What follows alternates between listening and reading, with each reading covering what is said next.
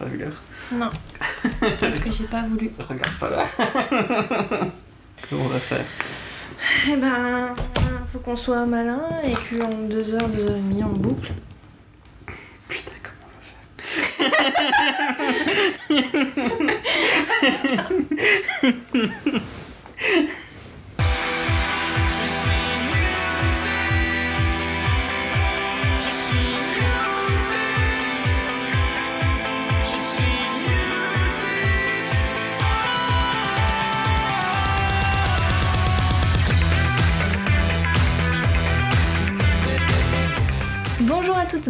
tous et bienvenue dans ce nouvel épisode de Focal Musical, le podcast dédié aux films musicaux.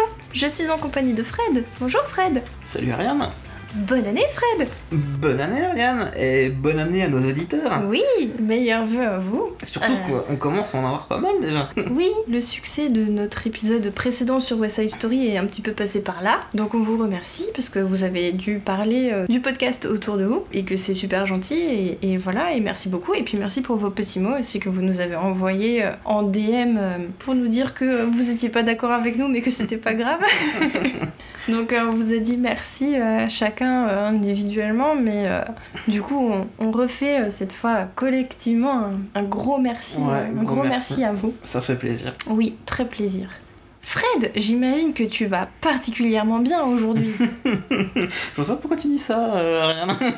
Tout comme moi, j'allais particulièrement bien en décembre. Te souviens-tu de la raison pour laquelle j'étais très bien en décembre? Malheureusement, j'en souviens. des, des mois et des mois de forçage euh, qui arrivaient enfin à, leur conclusion. Maintenant, c'est ton heure à toi. Ouais, voilà, j'avais envie de me faire plaisir là. On commence bien l'année. euh. du coup, oui, je veux bien forcer, j'avoue. Le forçage est totalement euh, assumé parce que euh, c'est une date anniversaire pour le film dont on va parler. Qui fête ses 5 ans de sa sortie française. Oui, puisqu'il était sorti le 25 janvier 2017. 2017 et nous sommes théoriquement le 27 si j'ai bien tout réussi à monter. On croit en toi, Ariane. Et on va arrêter de faire du suspense. De quoi on va parler, Fred? De La La Land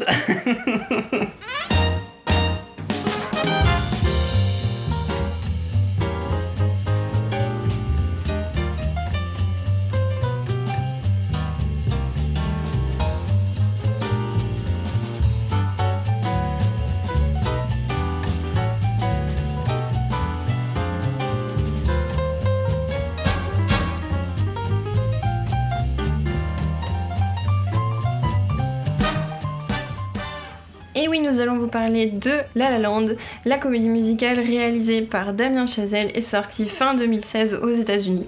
Damien Chazelle, il n'est pas complètement étranger au genre musical. Il est passionné de jazz depuis qu'il est petit, euh, il est batteur lui-même. Il est passionné par euh, les films de comédie musicale, notamment ceux de Jacques Demy. Et avant La La Land, il avait déjà sorti deux films qui traitaient de la musique. Déjà une comédie musicale avec Guy and Madeline on a Park Bench en 2009 et Whiplash en 2014 sur un batteur de jazz euh, qui était un film très euh, Un peu autobiographique. voilà, presque. autobiographique et dont le titre évoquait un morceau éponyme euh, connu de, de jazz aussi. Néanmoins, le scénario de La La Land, il l'avait écrit avant celui de Whiplash parce que euh, quand il était étudiant, il voulait écrire un film sur ce sujet-là, il voulait faire une comédie musicale et il n'avait pas trouvé les financements pour pouvoir le faire, donc il a fait Whiplash avant. Et euh, donc le succès de Whiplash ayant été assez grand, il a pu euh, obtenir des financements pour faire La La Land. Et donc nous voici euh, ici présents pour en parler.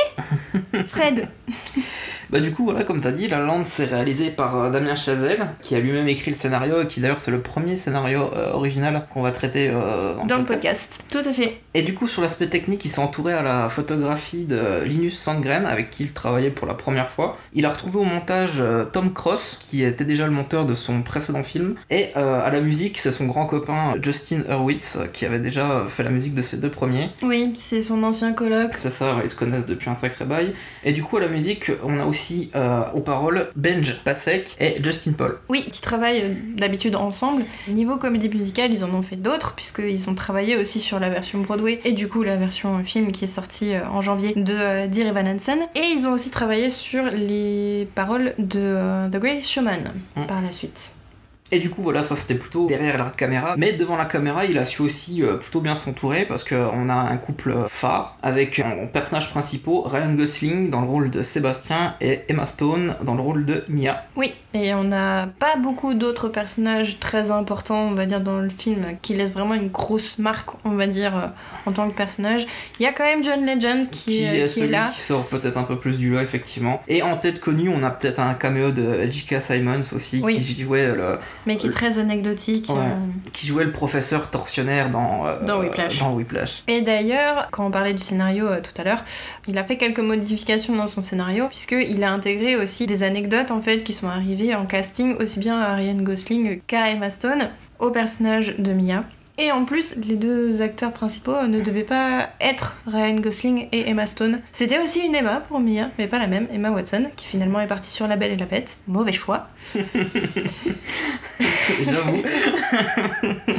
Et pour le rôle de Sébastien, c'était euh, Miles Taylor. Taylor. qui avait euh, interprété le rôle principal dans Whiplash. Dans Whiplash, ouais.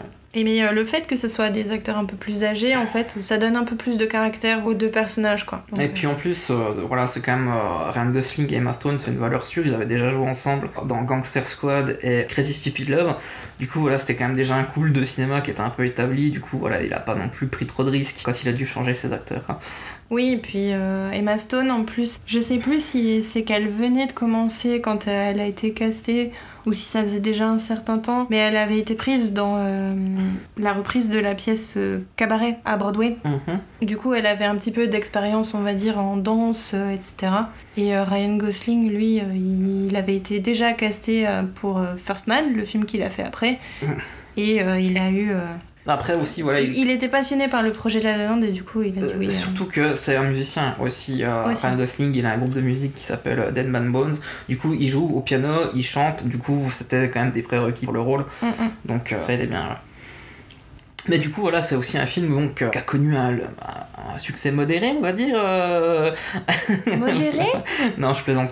C'est quand même un film qui a quand même bien cartonné déjà au box-office, mais qui a aussi euh, raflé pas mal de prix. 7 Golden Globes, il me semble. 7 sur 7. 7 sur 7, 7 nominations et 7 Golden Globes. Il a eu 14 nominations aux Oscars, il en a gagné 6, dont euh, meilleur réalisateur pour Damien Chazelle, meilleure actrice pour Emma Stone, meilleure musique pour Justin Hurwitz, meilleure chanson originale pour City of Stars et la meilleure photographie pour euh, Linus euh, Sandgren. Donc voilà, on est quand même face au film euh, qui a eu un très gros succès. Je pense qu'il y a beaucoup de gens qui en ont au moins entendu parler, si ce n'est ils l'ont vu, Voire l'ont vu plusieurs fois parce que vu plusieurs fois. genre- comme il avait marqué l'année, euh, il était ressorti au cinéma euh, l'année suivante. Ouais, c'est vrai. Mais du coup, alors, c'est quoi l'histoire? De quoi ça parle? Alors, La La Land, c'est l'histoire de deux aspirants artistes à Los Angeles. On a d'un côté Mia, qui souhaite devenir actrice, qui enchaîne les castings et qui malheureusement n'est jamais rappelée, donc euh, qui galère euh, visiblement depuis un certain temps, et euh, qui pour pouvoir manger est barista à Hollywood, donc en plus elle est en plein milieu de l'univers dans lequel elle veut être, elle n'arrive pas à y rentrer. Et de l'autre côté, on a Sébastien, qui est un personnage au visage renfrogné, je te, vois peser tes mots, j'aime bien. Sébastien qui est un peu euh, grincheux, un peu aigri parce que il est pianiste, il est passionné par le jazz et il a envie de monter son propre euh, club de jazz à lui, c'est son rêve qu'il souhaite atteindre et il a pas les thunes parce que euh, déjà il s'est fait arnaquer et visiblement il est trop dans son truc, il arrive pas à garder un boulot parce que il aime pas en fait ce qu'on lui demande de faire, on lui demande de jouer dans des restaurants où des gens ne l'écoutent pas alors qu'il a envie qu'on l'écoute, il a envie de jouer du jazz, il a pas le droit, il faut qu'il joue d'autres choses et du coup ça le saoule. Donc à chaque fois il se fait virer. Donc voilà, donc il est grincheux et aigri. C'est quelqu'un qui est pas doué pour faire des concessions.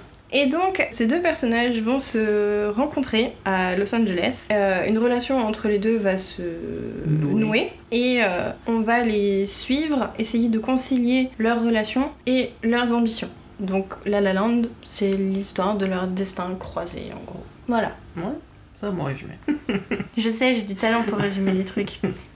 T'as l'habitude maintenant. Même en total impro, parce que cette fois j'ai pas écrit mon résumé habituel. City of stars, are you shining just for me? City of stars, there's so much that I can't see.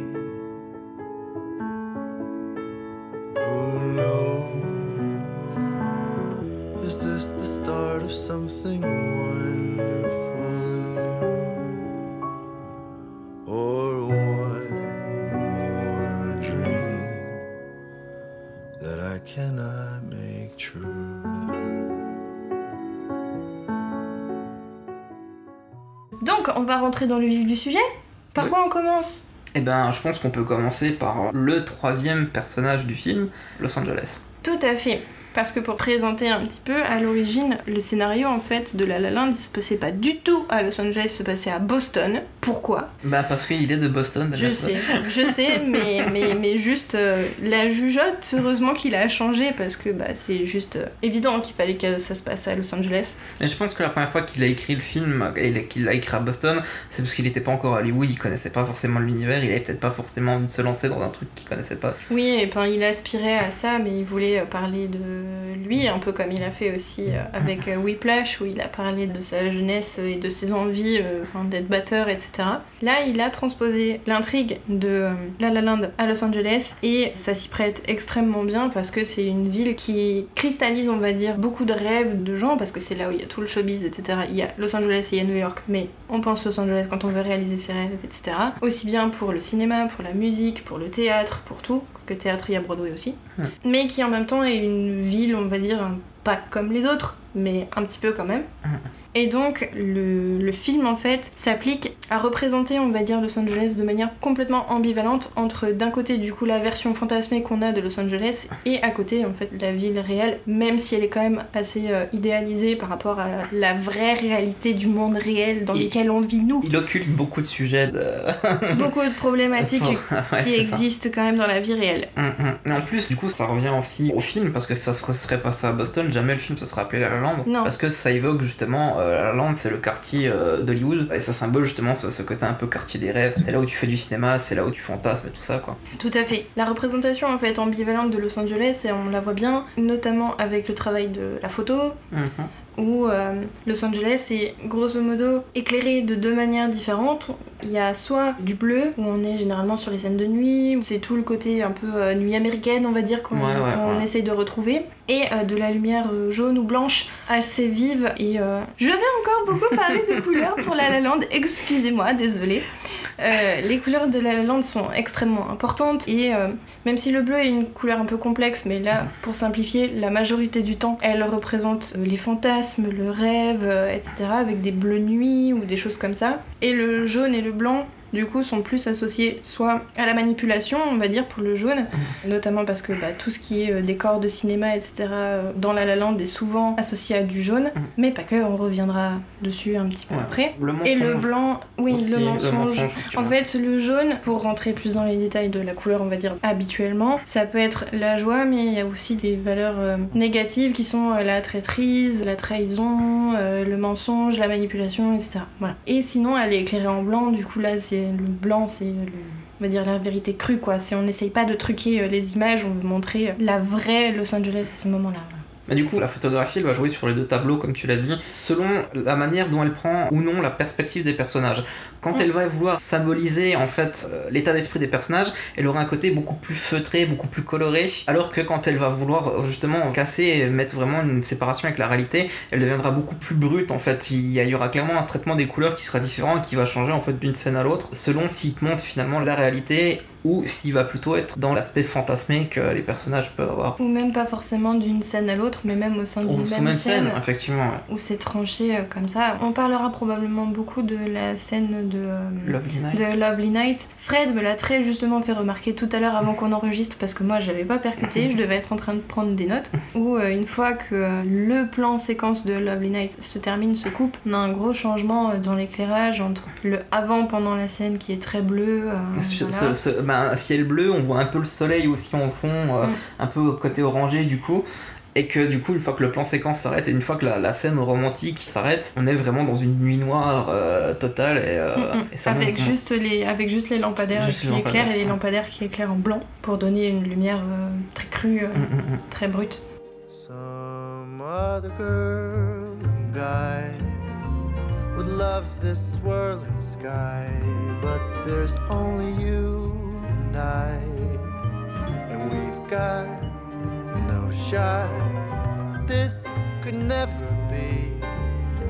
You're not the type for me, and there's not a spark inside. What a, a waste of a lovely night. You say there's here.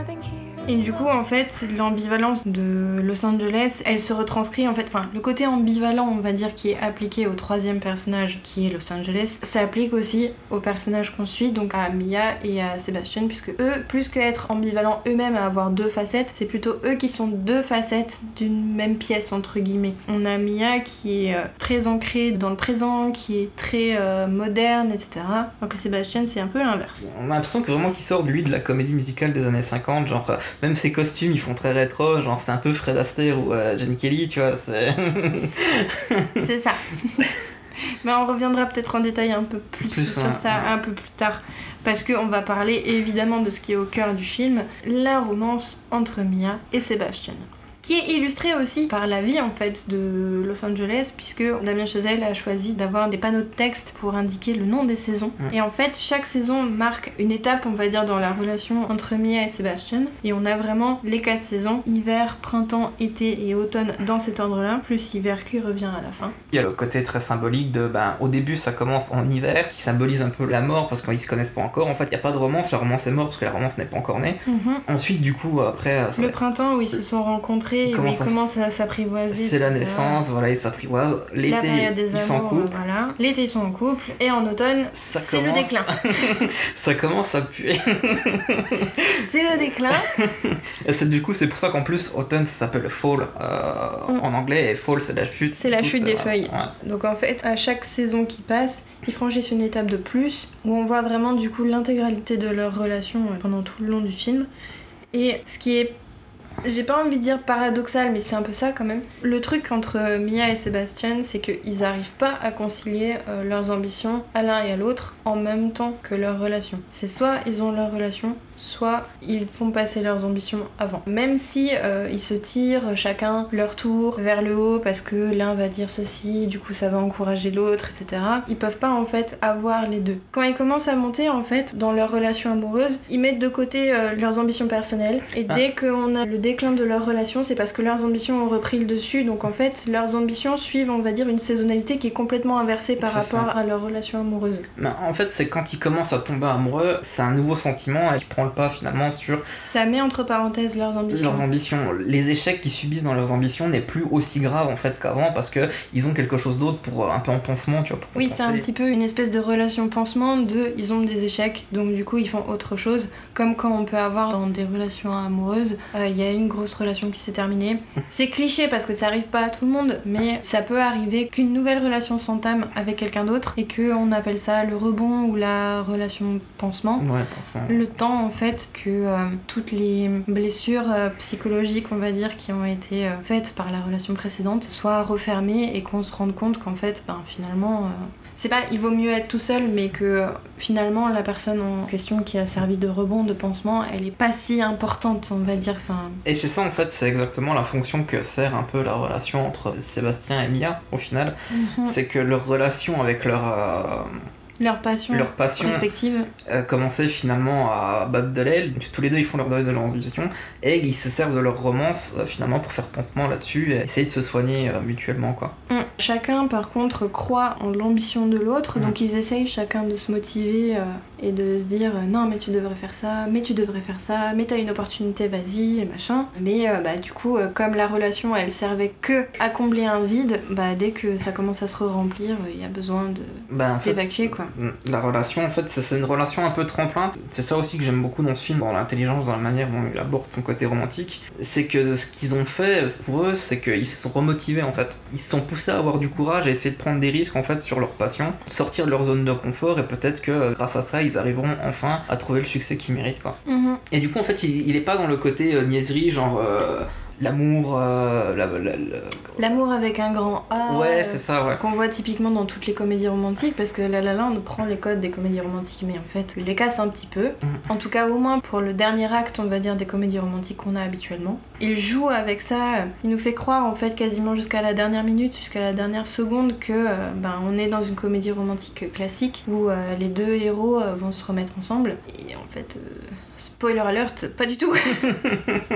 Pour reprendre un petit peu euh, le schéma classique euh, des comédies romantiques, il y a plusieurs formes en fait dans les comédies romantiques. Il y a celle où euh, les personnages en fait vont se croiser, vont se détester tout de suite, et puis pendant tout le long du film, ils vont être persuadés dans leur tête qu'ils se détestent, etc. Et puis finalement, ils se rendent compte qu'ils s'aiment et à la fin, ils se mettent ensemble et on s'arrête ouais, là. ouais. Où on a ceux où on a des personnages qui sont déjà en couple, qui euh, vont se séparer, ou alors c'est des personnages qui ont déjà été en couple, qui s'étaient séparés avant. Il va y avoir des péripéties au milieu. Euh, soit il y a une rupture, soit ils se remettent ensemble, Mhm. puis en fait ça remarche pas. Et ils ont un moment dans leur vie où ils se disent Ah, mais en fait j'ai tout gâché. Euh, c'est évidemment cette personne-là qu'il faut que je retrouve. Euh, Le, le ils moment, lâchent tout. le moment introspection de la comédie romantique. Voilà, ils lâchent tout, ils partent. Généralement, ça donne souvent lieu à une scène où il y a des personnages qui sont en train de courir un Il petit peu partout. avec la musique et tout, voilà. Voilà. Un grand classique. Ils courent pour se retrouver et au final, ils se remettent ensemble. Là, il prend un petit peu les deux formes, puisque au début, les personnages ne se connaissent pas. Ils peuvent pas se blairer, parce que Ryan Gosling est très aigri. Ah, t'es t'es poli, tiens, j'aurais j'aurais cru que t'allais sortir autre chose. Parce que Ryan Gosling, dès le départ, en fait, quand on le voit, le premier truc qu'il fait, c'est que Emma Stone est dans sa voiture, elle est en train de répéter au téléphone, ils sont dans les bouchons, ça avance dans les bouchons, et je sais pas si vous êtes comme elle, mais moi je prends beaucoup ma voiture et j'habite en région parisienne, donc quand il y a des bouchons et que les gens n'avancent pas devant soi, c'est très frustrant.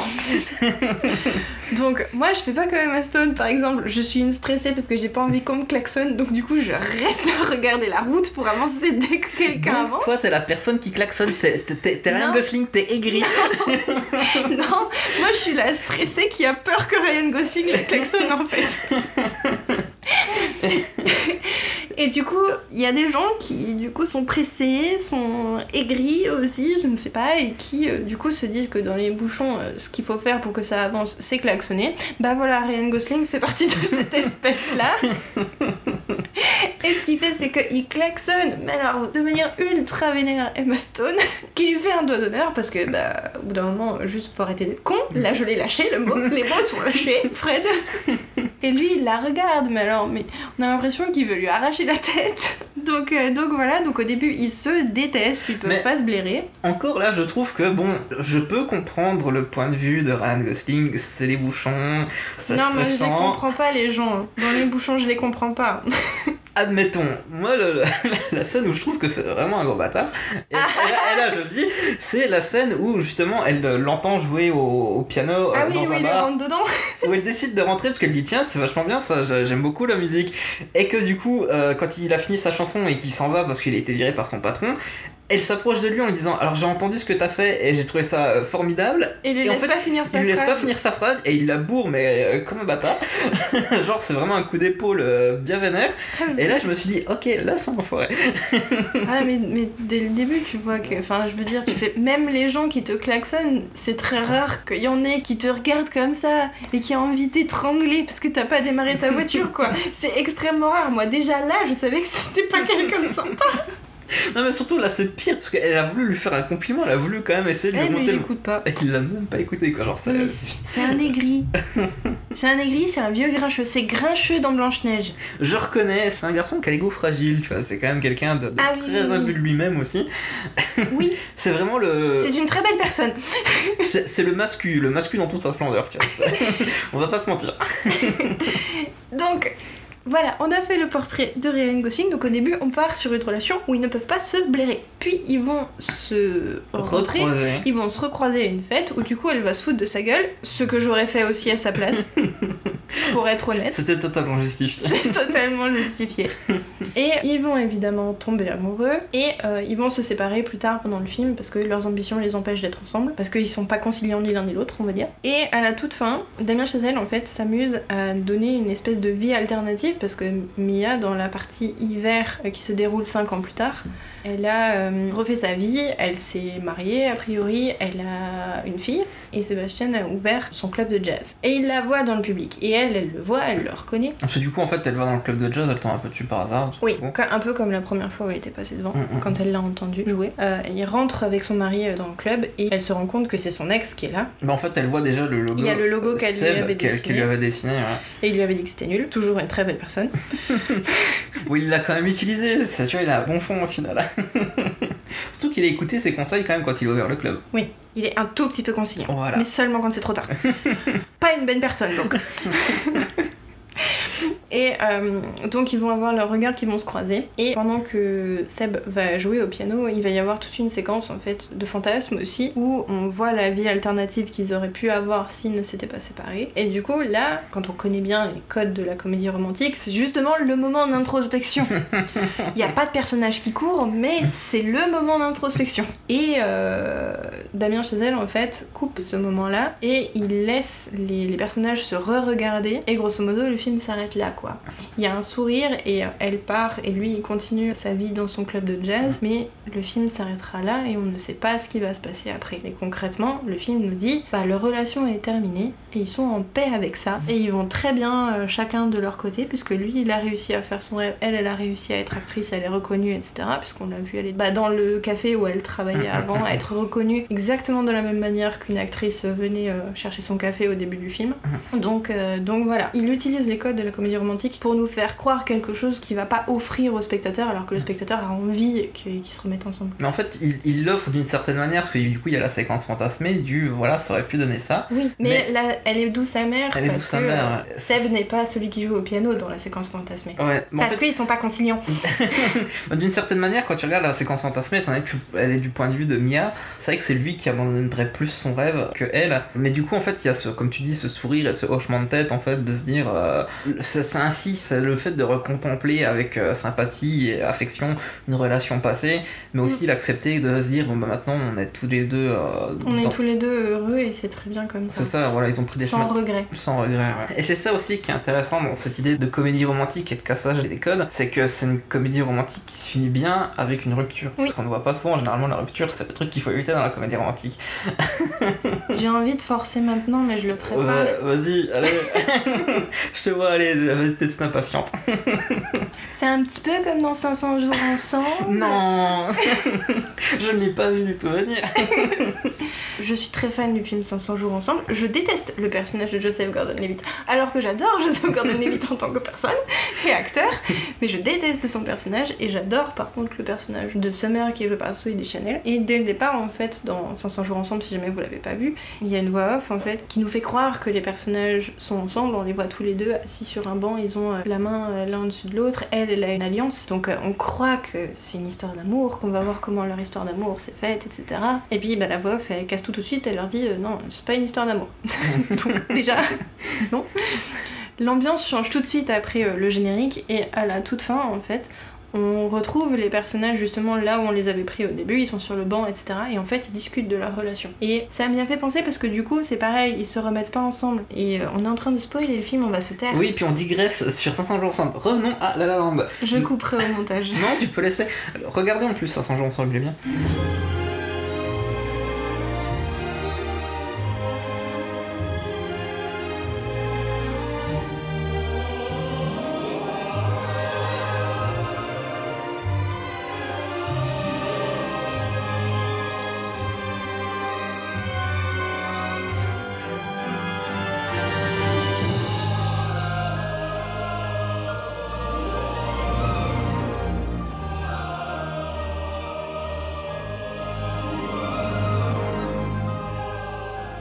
Mais du coup, c'est vrai que le film il part beaucoup de, de cette volonté de prendre en contre-temps et de prendre des pourvus en fait. Et c'est pour ça là, je pense que c'est intéressant aussi de commencer à parler des couleurs Mhm. euh, dans le film et de la mise en scène plutôt formelle. C'est que même avec les couleurs, en fait, il va annoncer, même quand ça va être le début de la relation, de l'histoire d'amour, il va commencer à annoncer euh, la rupture qui va arriver. Parce que du coup, on a parlé du bleu, c'est donc Le rêve, le fantasme. le rêve, le fantasme. Il y a aussi hein, quand même un- sur Mia parfois elle peut avoir une autre connotation le bleu parce que d'habitude au niveau des marques euh, le bleu c'est plutôt euh, la confiance ce genre de choses là l'expertise etc et du coup elle elle est souvent habillée en bleu parce que elle sait en fait ce qu'elle veut Ah, le côté Et un peu déterminé très- en fait. Voilà, elle est très stable, elle est très déterminée, euh, Mhm. donc euh, du coup elle sait qu'elle veut faire telle chose et du coup elle s'y tient quoi. Et du coup c'est pour ça qu'elle est aussi en bleu. Il n'y a pas que le rêve avec Mia, il y a aussi cet aspect-là de détermination. Il y a aussi du coup le rouge qui, bon là, c'est classique, la passion, l'amour. On a le jaune, donc on a dit c'était le mensonge Il y a le mensonge et la et manipulation. la manipulation. Et il y a le vert, en fait, le vert qui symbolise du coup l'échec et qui. Et le cinéma. Pour les fonds verts aussi parfois. Oui, mais du coup c'est un échec.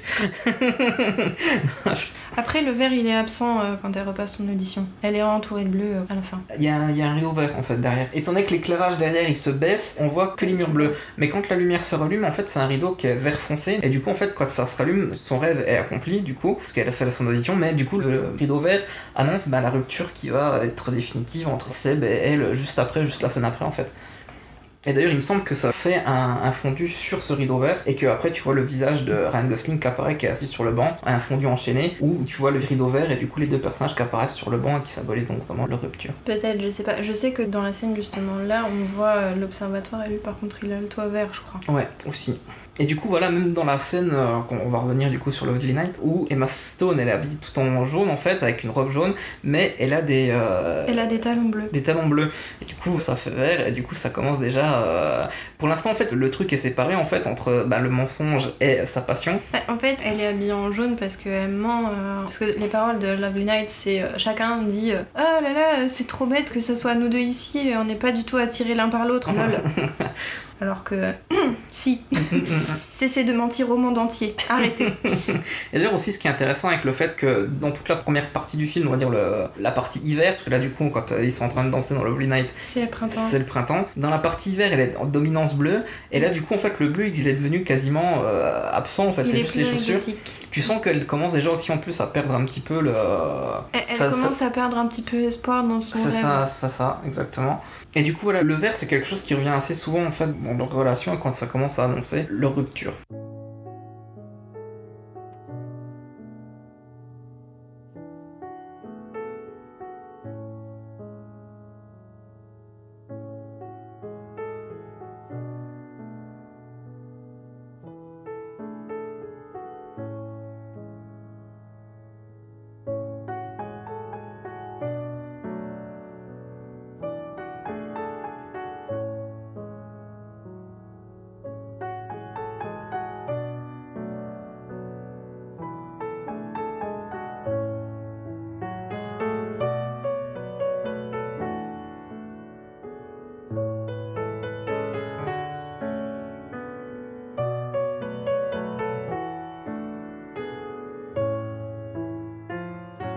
Mais du coup, ouais, on en- on n'en reste pas qu'à ça non plus, parce que le film, comme tu l'avais euh, évoqué au début, il se repose beaucoup sur la couleur, du coup tu vas pouvoir euh, forcer un petit peu là-dessus.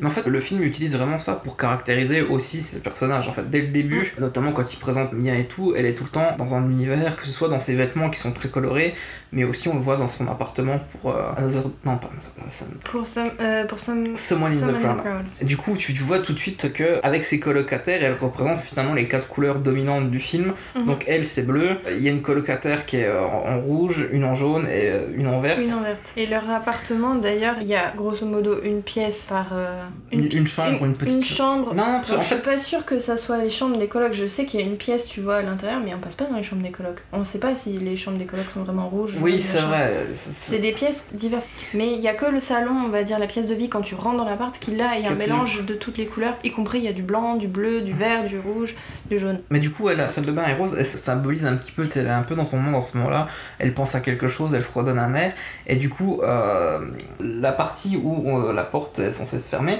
en fait, il y a un petit carrelage à côté, euh, vert, et en fait, tu vois le vert de ce petit carrelage, quand il va y avoir un close-up, en fait, sur elle et une de ses colocs qui parle, et qu'elle lui dit, ah, mais ça se trouve, ce soir, tu vas peut-être rencontrer quelqu'un et tout, et que tu vois, juste, Mhm. finalement, en fait, elle est dans ce côté euh, vert, ce côté un peu, euh, bah, du coup, qui symbolise l'échec, en mode, euh, ben, en fait, elle est obligée de rencontrer quelqu'un si elle veut se lancer, et que ça, la- ça la garde un peu, tu vois. Mhm. À ce moment-là, elle est clairement envie d'aller dans la soirée, faites pas chier que ça, tu vois. Ouais, elle fait son asocial, quoi, un Mhm. peu comme lui. Et du coup, après, elles se mettent à chanter, et du coup, elle a. Elle passe de pièce en pièce et du coup c'est là où on voit vraiment qu'il y a une pièce bleue, une pièce jaune, C'est ça, pièce et, selon en fait, si elle se laisse plus ou moins convaincre en fait d'aller à la soirée, Mm. genre au bout d'un moment, il y a une de ses colocs qui l'emmène dans une pièce rouge en disant c'est là où ça se trouve tu vas rencontrer un grand réalisateur et tout, et le côté Mm, mm, passion mm, et tout, elle commence un petit peu à se dire ah ça peut être sympa. Après, elle passe dans une pièce bleue où elle commence à être déterminée, mais après, elle redevient un peu incertaine. Du coup, elle repasse dans une pièce verte. Et du coup, après, ça finit dans la pièce jaune où euh, bah, le salon qui est jaune, Où bleu, il y euh, ouais. où il y a tout. Oui, parce que je crois que l'endroit où il y a du jaune, en fait, c'est très furtif dans la maison. On voit qu'il y a une pièce jaune, mais en fait, Hmm. elles y passent pas. C'est juste en arrière-plan, Ouais, c'est ça, ça, elle passe vite fait celle-là. En tout cas, euh, Someone in the Crowd, elle est aussi ambivalente parce que euh, on a en fait un orchestre, un- espèce de chorale parce qu'il n'y a pas que les colocs. Au début, elles sont toutes les quatre à chanter, donc elles chantent ensemble. Mais par la suite, une fois qu'elles seront à la fête, parce que Mia va finir par aller à la fête, il y a tous les autres personnages qui sont là à la fête aussi, qui chantent, etc. euh, voilà. Donc il y a tout un truc, on va dire, euh, d'ensemble, mais la chanson, elle est coupée par. euh, c'est pas un break, mais enfin, il y, y a une rupture dans la chanson où Mia, en fait, elle, elle va reprendre les paroles d'une manière très mélancolique, où elle se retrouve dans une salle de bain où elle est entièrement entourée de rouge, là par contre. Elle est entourée de sa passion, mais la façon dont elle parle. Ah, j'arrive pas à retrouver le mot. Elle, perd un peu ses, ses illusions, elle, elle, Oui, parce qu'en fait, à l'extérieur, c'est très bleu. La piscine est bleu clair, elle est bleu flashy, etc. Il y a un- une transition au rouge qui est assez euh, brutale entre le bleu et le rouge. Donc euh, dehors, on va dire, c'est un petit peu euh, la vie rêvée classique, on va dire, de Los Angeles qu'elle aimerait avoir, où elle voudrait être heureuse, etc. Mais en fait, elle se retrouve toute seule avec sa passion, et elle est vraiment toute seule avec sa passion, en fait. c'est une passion qui s'éteint d'ailleurs. Quand elle rentre dans la pièce, il y a un rouge très pétant, très prononcé. qui s'atténue qui et qui devient totalement noir en fait. Les lumières s'éteignent pas, c'est juste cette sensation de rouge Ça- on a l'impression qu'elle se, Qu'elle se euh, renferme sur- renferme sur elle-même. Ouais. hum, hum. Donc euh, voilà, mais en plus la musique, en plus d'être un ensemble, un orchestre avec des voix, etc., il me semble que aussi dans celle-là c'est le cas, c'est un mix d'accords majeurs et d'accords mineurs. Et j'ai pas fait de solfège, mais j'ai deux trois notions vagues de musique. Les accords euh, majeurs généralement sont plus associés à des valeurs, on va dire positives, de la joie, des trucs comme ça. Enfin, on voit par exemple dans les trucs de musique classique, tout ce qui va être en accord majeur, ça va être des trucs qui vont être notés allegro, des trucs comme ça. Et les accords mineurs, ils ont plus une valeur euh, de tristesse. Enfin, c'est cliché, mais on va dire euh, toutes les chansons, on va dire un peu euh, tristes qui peuvent passer à la radio et tout. Généralement, dès qu'il y a des accords mineurs dedans, tout de suite on sent que c'est une musique qui va être beaucoup plus triste. Même si elle peut être un petit peu entraînante, c'est une musique qui va être un peu plus mélancolique ou des choses comme ça. Là, en fait, c'est un mélange des deux et c'est pareil en fait. Ça annonce à la fois la relation entre euh, Sébastien et Mia et à la fois leur relation qu'ils ont chacun avec leurs ambitions et avec leurs passions en fait.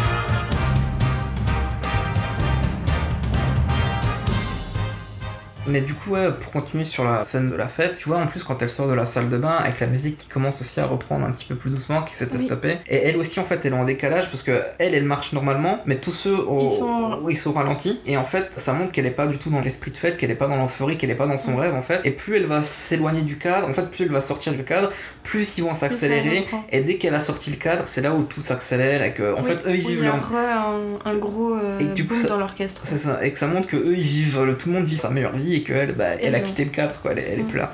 Et, euh, et Et le d'ailleurs, la scène, elle se termine sur euh, les feux d'artifice et Sur tout, feu euh, le truc ultra cliché. feu d'artifice vu depuis la piscine où tout le monde a plongé. feu d'artifice, il est rouge doré, un truc comme ça. Enfin, c'est. Et après, du coup, on la retrouve, elle, dans une rue un peu mal éclairée où elle cherche sa voiture. En plus, c'est une rue qui descend, du coup, ça montre vraiment la descente La du chute. perso- la chute du personnage. Et quand elle s'arrête, quand elle commence à entendre les notes de piano que Seb joue, elle va s'arrêter et en fait, elle va se retrouver dans un cadre rouge. Elle est entourée de rouge, ouais. Il y a un néon rouge qui l'encadre pour euh, la stopper. euh, genre, il y a une passion ici. Mets ton clignotant sur la gauche. Et du coup, à ce moment-là où le film donc, euh, bascule un petit peu sur Seb, et lui, il a un univers euh, visuel euh, Aigri, beaucoup plus terne, noir, blanc, marron, gris, recommencer. beige un peu aussi, au bout d'un moment, je crois qu'il a un espèce de polo beige. Oui. Mais euh, ouais, clairement, les, les teintes. Bah, c'est un blanc cassé en fait, c'est du blanc cassé. Lui, c'est un euh, dépressif en puissance. euh, c'est ça. Et du coup, tu vois en plus qu'il contraste avec le mec qui a des discours très passionnés, mais t'as l'impression déjà qu'il y croit plus, lui, en fait, qu'il est déjà dans, son côté blasé. Bah, quand on le prend, en fait, il y a un endroit qui cristallise son rêve, qui est en bleu, Mm. et il est ultra vénère parce que c'est un lieu très particulier euh, pour lui, c'est un club de jazz, voilà, il y est très attaché et tout. Ça a été racheté, et quelqu'un en a fait un truc de euh, Mm. tapas et samba, Ouais, c'est ça. C'est ça C'est ça. et euh, ça le rend vraiment très grincheux. et en plus, il est dans sa voiture, et il va à une station essence qui est complètement rouge sur le côté. C'est pour ça que je dis que sa voiture elle est rouge. Et en face, c'est complètement bleu. Donc en fait, cette scène-là, elle est assez. euh, Il y a- une dichotomie en fait entre les deux. C'est que d'un côté, on a son rêve qui est de l'autre côté de la rue, qui veut attendre, et lui, il est là avec sa passion, en train de remplir sa voiture comme ça. Et il peut pas y aller parce qu'il est pas dans le même univers, et puis c'est plus quelque chose qui est à portée de main. Et après, il va chez lui, où il est ultra vénère, et il y a sa sœur qui est là, et qui lui dit Mais arrête de faire ton vieil ermite, euh, retourne dans la vie de tous les jours. euh, voilà. Et son appart, il est blanc, blanc, blanc, blanc et blanc. à peu près. Oui, non, ça, t'as fait le tour de toutes les couleurs, je crois. Enfin, son appart, en plus, euh, visiblement, il vient d'y arriver dedans. Ou alors, il a la Non. flemme de vider ses cartons. Euh, Parce que sa sœur, justement, l'en- l'engueule, ça fait un moment qu'il est là et qu'il a toujours pas vidé ses cartons. et qu'il lui dit, il faudrait peut-être qu'à un moment tu penses à le faire, tu vois. Sors-toi les doigts, mec Euh, Et euh, enfin, elle est vénère parce que, ouais, il vit en vie ermite, il veut voir personne, il est juste ultra vénère parce qu'il s'est fait arnaquer par quelqu'un, il avait un plan apparemment pour se faire de la thune et ça a pas marché, et du coup, bah, il se retrouve coincé. Et donc, il est méga frustré. Et ce mec, son appart, c'est un appart de relique. Relique, euh, pas dans le sens, ah, tout est vieux, tout est moche, tout est pourri, machin. Relique dans le sens où tout est précieux à ses yeux, même le moindre tabouret est précieux parce que c'est, oh mon dieu, un tabouret qui a servi à tel jazzman qui est super important pour lui parce qu'il l'admire, etc. En fait, tous les objets qu'il a, ça représente exactement la relation qu'il a avec le jazz, comment c'est dépeint. C'est que le jazz est perçu comme étant euh, désuet, on n'y fait plus attention, euh, c'est en train de mourir, etc. Enfin, tout le monde s'en fout. Alors qu'il y a que lui qui est là et qui fait Mais non, mais c'est important, c'est important, c'est important, c'est important. Et chez lui, ouais, il y a vraiment plein de vieux objets comme ça. Et puis on voit qu'il a, je sais plus si c'est un saxophone ou un trombone Ouais. ou un truc comme ça. C'est ça. Et que d'ailleurs, c'est des objets qu'on voit dans son club à la fin où Mm. il les a entreposés, en fait, euh, Mm, mm. pour que tout le monde les voit. Vraiment en mode relique. Non, vraiment en mode relique, ouais. Comme dans un musée en fait. Voilà.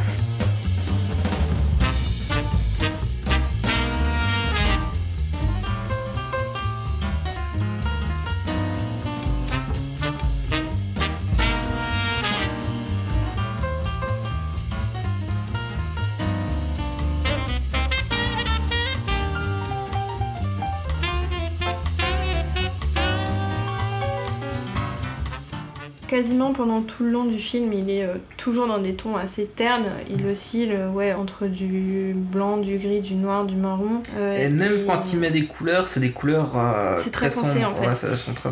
Il a un costume bleu. Mhm. On voit qu'il est bleu parce qu'il y a des espèces de, de fils bleus. Ouais, puis il Pour faire les rayures. il a une chemise bleue aussi en fait. Il est vraiment Ouais. tout en bleu à ce moment-là. Mm. C'est la première fois d'ailleurs qu'on le voit vraiment tout en couleur. Mm.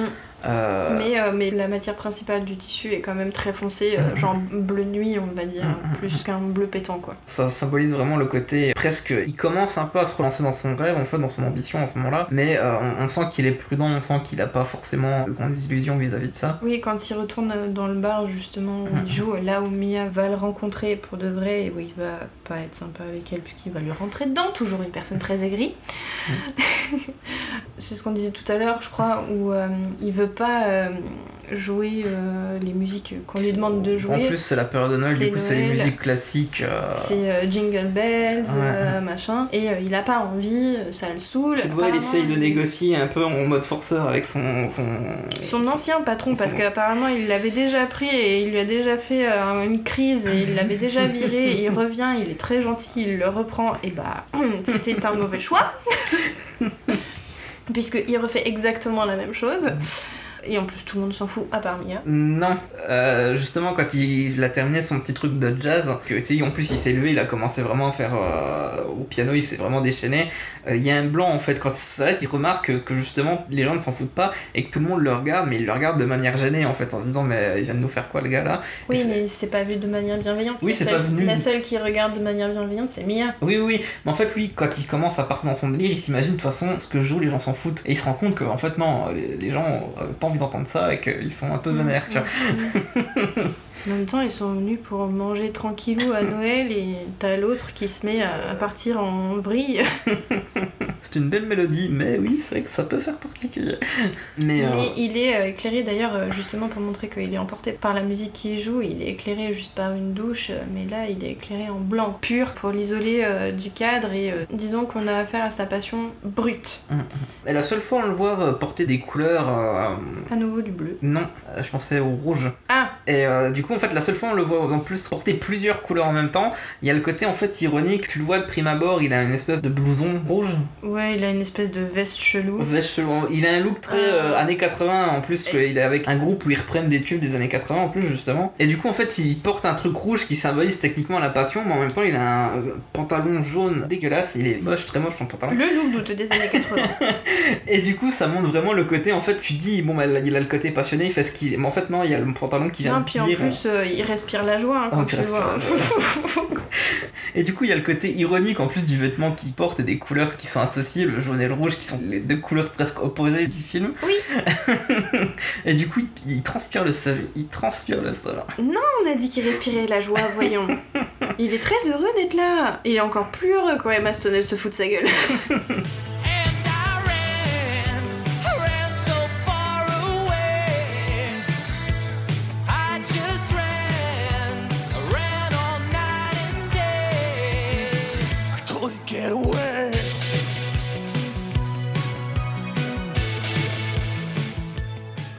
Et du coup, en fait, c'est à partir de là, quand ils vont commencer, donc après Lovely Night, et qu'ils ont commencé à s'apprivoiser, déjà, en fait, elle, elle va commencer à perdre ses couleurs. Pas tout de suite, ça vient quand même après. Ben, ça vient en fait dès la En fait, première. ça commence à partir du moment où ils sont en été. Non, ça commence dès la, la scène où il va la voir quand elle est à son travail de barista, parce que déjà en plus, elle Oui, mais porte. là-bas, elle a pas le choix. Mm. Mais le bleu, il est omniprésent et elle a une jupe bleue. Ah, Quand je- elle sort qu'elle est changée, elle a une jupe bleue. Ah, Peut-être. C'est juste son uniforme en fait de barista. euh, Elle a un tablier vert, elle a un chemisier blanc et elle a un pantalon noir. Mais quand elle sort, qu'ils assistent à un tournage, etc., où ils discutent tous les deux, elle, elle a bien son chemisier blanc, mais elle a une jupe bleue. C'est plus tard en fait que euh, elle commence vraiment à être habillée en blanc, noir. C'est quand elle commence à monter sa pièce où justement, là comme elle est sur scène, il faut pas qu'elle ait des trucs trop... Enfin, elle veut pas, je pense, avoir des trucs trop tape à l'œil qui risquent de jury avec les lumières parce que visiblement elle a des jeux de lumière et tout et du coup ça Mhm. risquerait de faire moche. Donc elle est en noir et en blanc pour ça et aussi un peu dans sa vie de tous les jours. Mhm. Mais généralement dans le reste du film, même quand elle est dans son uniforme de taf, si elle est euh, en noir et blanc, derrière il y a des murs bleus ou il y a Ouais. euh, le comptoir bleu ou il y a des trucs euh, de Ah, couleur bleue autour. Elle reste toujours plus ou moins entourée par la couleur, quoi. Mm, mm. Alors que, en fait, lui, de toute la première partie du film, on le voit vraiment dans des environnements ternes. Et la première fois où, en fait, on le voit dans un environnement qui a de la couleur, qui appartient qu'à lui, c'est quand il va montrer le Lighthouse à Emma Stone, et du coup, c'est une couleur bleutée, en fait, qu'entoure le Mm. truc. Et qu'à partir du moment où euh, ils vont commencer à sortir ensemble, en fait, la couleur, elle sera plus dans les vêtements ou dans l'environnement, elle s'incarne que à travers les éclairages, Ouais, en fait. par la lumière. Au bout d'un moment où ils sont couchés dans leur lit, il y a une petite lumière rouge en fait Mm. qui entoure la chambre Oui, et il y a du bleu dans le reste de de l'appartement. l'appart, ouais. Sauf, d'ailleurs, en fait, le bleu s'arrête juste à la pièce où Emma Stone est, parce qu'il y a un moment, lui, il sort du cadre, et là-bas, c'est tout blanc.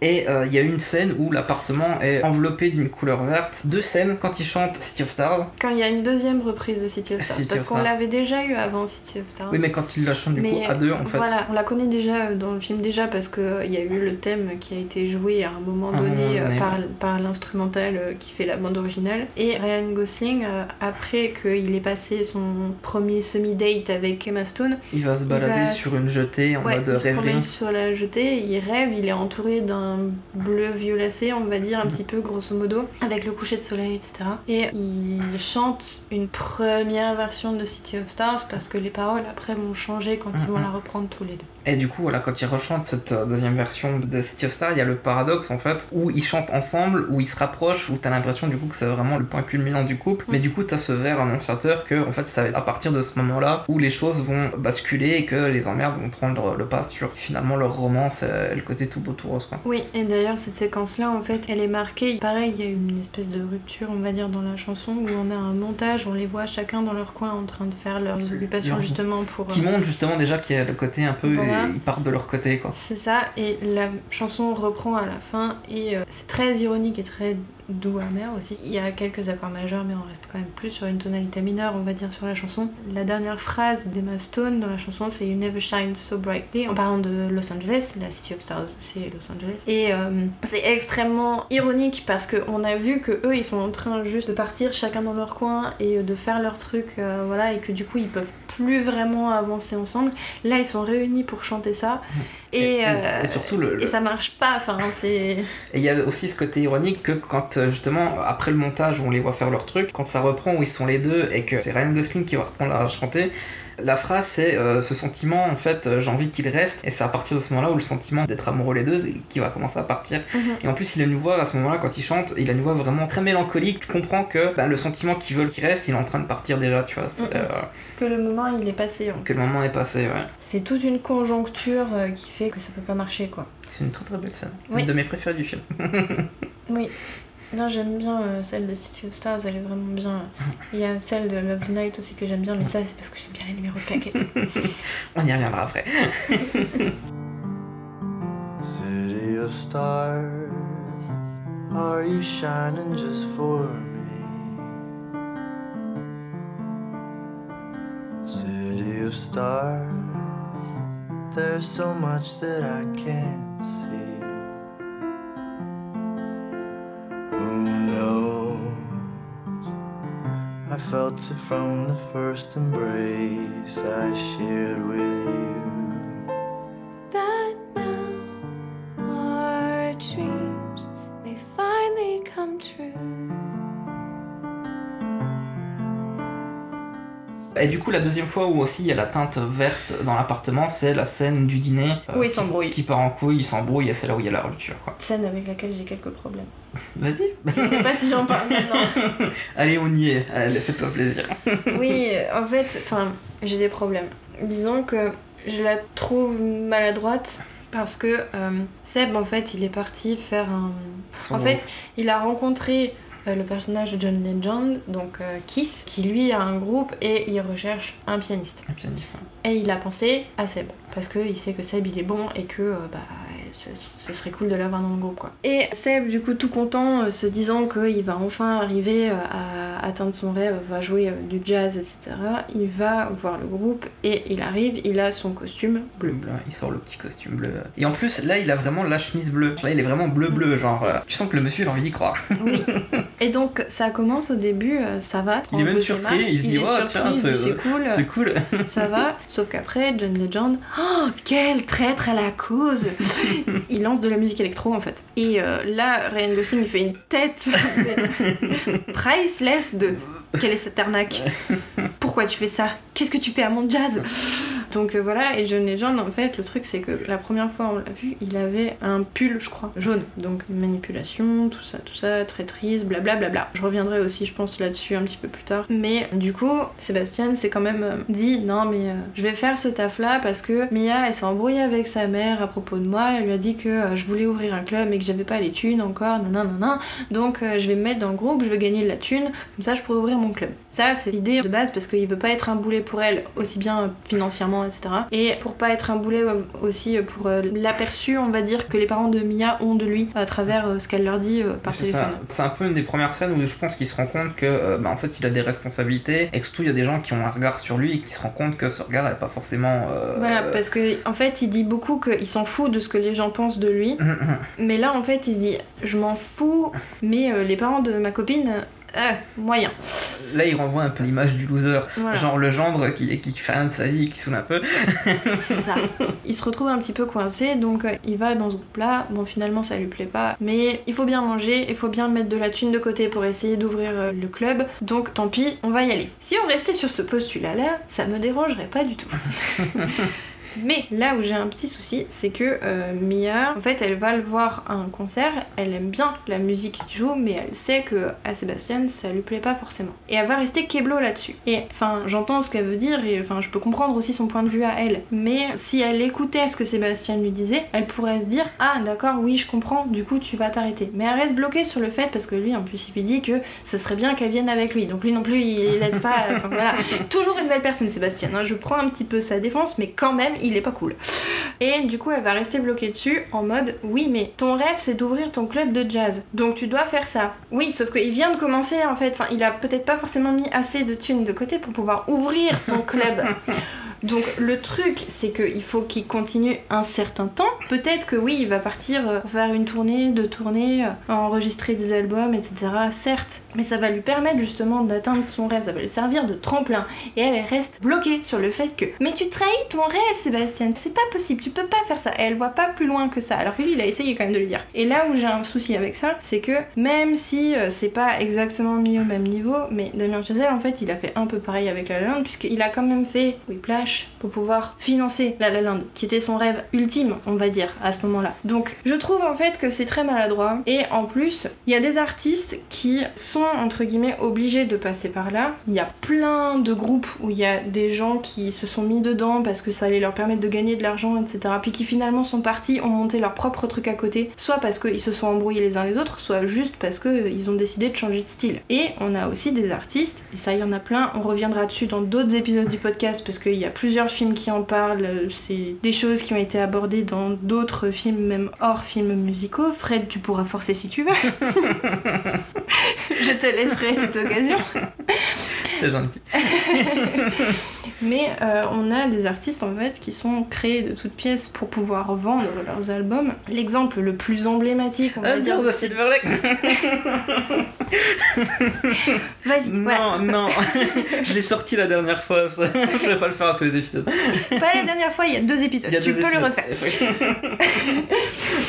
Oui, donc il y a dans Under the Silver Lake, quand on parle pas des films, on va dire, musicaux qui en parlent, on a une scène justement où il y a un personnage qui est là et qui détruit euh, tout ce que le personnage de- d'Andrew Garfield La croit en pop disant, euh, un petit peu, que, toute la pop et culture, tout. voilà. ouais. que tout est construit, euh, c'est que de l'image et que euh, concrètement en fait euh, C'est- du peut marketing, être, quoi, voilà, ça. c'est que du marketing. Je suis bien placée pour savoir ça.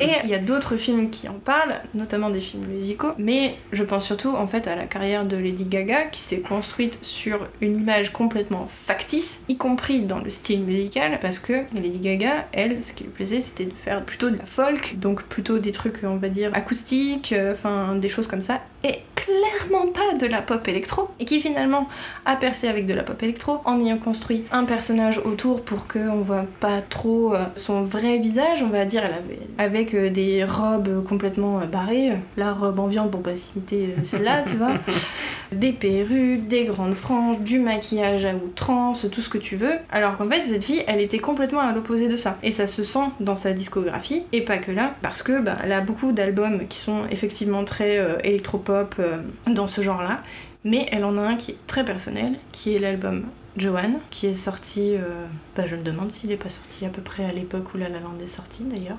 Euh, c'est l'album où on la voit de profil, elle a un grand chapeau euh, rose sur la tête et euh, où dedans en fait elle revient justement plus proche de ce qu'elle aime faire comme style musical. Elle est plus proche de la folk, etc. C'est un album qui est beaucoup plus personnel parce que Joanne c'était le nom de sa tante qu'elle a pas connue et qui est décédée assez jeune et qui écrivait de la musique, qui écrivait des poèmes, etc. Enfin qui était très artiste dans l'âme. Et du coup c'est bien la preuve que quelque part si tu gagnes suffisamment d'argent, après ton producteur il sait que t'auras une fanbase quand même derrière toi donc il peut te permettre de faire ce que t'as vraiment envie de faire et de laisser un petit peu de côté ce pourquoi tu as percé. C'est un petit peu le même genre de truc avec des acteurs qui vont être associés à un rôle mais en fait ils ont envie de sortir de ce carcan là et du coup bah ils vont prendre un rôle qui est complètement contre-pied. Ou du coup des réalisateurs comme du coup Damien Chazelle qui a fait ça mais pas que lui. Je vais pouvoir forcer aussi moi aussi puisque clairement Jean-Pierre Jeunet il faisait déjà des trucs un petit peu particuliers avant avec euh, la cité des enfants perdus euh, voilà. Mais euh, il a pu faire tout ce qu'il a voulu aussi avec Amélie Poulain après avoir eu Alien Résurrection qui était sorti juste avant. C'est pour ça qu'en fait je trouve que c'est dommage parce que du coup c'est dire qu'un artiste s'il fait quelque chose qui ne lui plaît pas c'est forcément qu'il se trahit. C'est complètement à contre-pied de ce qu'on disait quand on parlait du tic tic boom c'était quelque chose qui m'avait beaucoup plu là-dedans. Et là je trouve que c'est pas l'antithèse mais c'est l'argument en face et ce discours-là, moi, me plaît pas forcément. Voilà. tu peux me détester, Fred. Non, vas-y. Lâche-toi. Je sens que tu as envie. Du coup, bah, en fait, moi, je suis absolument pas d'accord avec toi. Parce que en fait, je trouve que tu pars loin en fait. Genre tu pars très loin. Pour moi, le film il reste assez terre à terre sur ça. C'est que si elle lui dit ça, si elle lui dit non mais t'aimes pas ça, euh, compromets pas ton rêve ou quoi que ce soit, c'est parce qu'en fait juste avant, c'est Sébastien qui lui a dit t'aimes pas faire les auditions, t'aimes pas bosser en tant que barista, ben quitte ton taf et écris-toi un rôle en fait. Parce qu'en plus elle, elle lui avait dit qu'elle aimait bien écrire, que Oui. elle avait l'habitude de, de raconter des histoires, que c'est un truc qu'elle aimait bien. Et du coup, en fait, s'il lui avait donné ce conseil, et en fait, elle a voulu juste lui redonner ce conseil-là, en fait. Alors que lui, s'il le prend mal et que s'il y a un peu cette dispute, c'est qu'en fait, s'il se compromet, s'il fait ça, c'est parce qu'en fait, il a envie d'être perçu autre chose comme un loser. En fait, ils n'arrivent pas à communiquer, ils n'arrivent pas à exprimer ce qu'ils veulent l'un de l'autre. Et c'est là où il y a la frustration, en fait. Elle, tout ce qu'elle voulait lui dire, elle dit Attends, toi, tu m'as dit euh, de pas me compromettre et de, de- de faire ce qui me plaisait, pourquoi toi tu le fais? Alors qu'en fait, il le fait d'une certaine manière parce qu'il croit que c'est grâce à ça qu'il va pouvoir quand même garder sa relation avec Mia. Oui, mais le problème, c'est que lui, euh, son rêve, euh, elle, elle veut être actrice, donc elle veut trouver des rôles. Donc oui, si elle s'écrit son rôle, c'est logique. Lui, il a envie d'ouvrir un club, il a besoin d'argent. Il peut pas l'acheter comme ça juste parce que, oh, regardez, je sais bien jouer du piano. Oui, non, mais. Donnez-moi de la thune. Euh, non, c'est pas j'entends- possible, tu vois. J'entends bien son argument, mais euh, comme C'est- dis. C'est pour ça que je dis que c'est maladroit en fait. Enfin, je- le fait qu'elle percute pas, que quand elle lui dit mais vas-y, mais ouvre ton club? Malheureusement, on est dans un monde capitaliste, je ne peux pas ouvrir un club comme ça. Mais comme je dis, à ce moment-là, pour moi aussi, le problème, c'est pas forcément le groupe. Elle pense pas à l'argent. Parce que du coup, elle panique quand il lui dit qu'il va rester dans le groupe, qu'il va faire d'autres tournées. Elle panique, elle va dire d'autres tournées. En, en plus, tu comprends bien qu'à ce moment-là, parce qu'ils font un dîner où elle l'avait pas vu depuis des jours, il fait un dîner et il repart le lendemain à 6h45 euh, du mat, du coup il va vraiment partir tôt, et genre ils se voient que quelques heures, et ils doivent plus se voir en fait au quotidien, et le fait qu'elle apprenne qu'il va rester dans ce groupe, et que du coup il va encore bouger souvent, elle le verra plus en fait, et c'est ça qui le fait paniquer, et quand il lui dit non mais au pire si t'as envie de me voir, t'as qu'à venir avec moi, parce que ta pièce tu peux la répéter partout, euh, elle panique aussi parce qu'elle a pas envie de quitter LA en fait, et du coup ça lui convient plus qu'il soit dans ce groupe, parce qu'elle peut pas concilier le fait qu'elle a envie de rester à LA et vivre sa passion, et le fait qu'elle a envie d'être avec lui et de le voir souvent. Et du coup, c'est là où il y a vraiment le clash. Elle veut qu'il quitte le groupe parce qu'elle veut le garder près d'elle. Oui, non, mais en fait, on revient sur le fait qu'ils sont conciliants ni l'un ni l'autre. Oui, c'est ça. Mais ce que je veux dire, c'est qu'en fait, à ce moment-là, même si elle se sert du prétexte de oui, mais ta passion, c'est pas ce que t'aimes faire, c'est plutôt en fait oui, mais j'ai pas envie que tu t'en ailles, euh, quitte le groupe, reste ici. Quitte en fait à ce qu'il reste un petit peu à son crochet en fait. Et c'est même quelque chose que tu vois dans sa séquence de rêve à la fin. Son fantasme en fait, c'est que euh, ce soit Sébastien oui, qui la suive partout. avec elle et pas. Et que d'une certaine manière, que ce soit Sébastien qui, ait sacrifie son rêve. croix, Qu'il ait fait une croix dessus, ouais. Oui, mais, mais, mais, mais même. Je sais pas, je trouve ça maladroit. Surtout, euh, enfin, vu- vu les conditions dans lesquelles ont été fait La La Land, où on lui avait dit non, etc. Enfin voilà. Et là aussi, je suis pas d'accord parce que euh, oui, même si il a J'ai peut-être pas- pas, prévu de le faire, euh, c'est un film, je pense qu'il l'aurait fait à un moment ou un autre, qu'il l'ait fait là. oui, où, mais peut-être pas à ce moment-là. je pense qu'il avait envie de commencer avec un, un- voilà, il sortait d'un petit film qui était passé inaperçu. Il avait fait ce court métrage Whiplash. Je pense qu'il avait envie de revenir avec une grosse comédie musicale. Il avait vraiment envie de faire une grosse démonstration de force. On lui a dit voilà, attends, ça va coûter trop de thunes. Fais plutôt un petit film qui va pas coûter grand chose.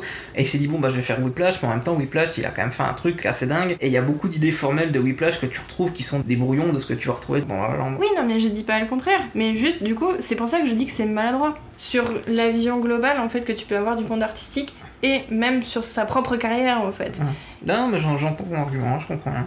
Quand on le prend d'une autre manière, sans penser à cette dimension-là, en fait, la scène, elle marche et c'est totalement logique entre les deux personnages. Mais du coup, quand t'extrapoles, ça marche plus. C'est ce que je dis, t'es parti trop loin. Reste dans la scène, Ariane.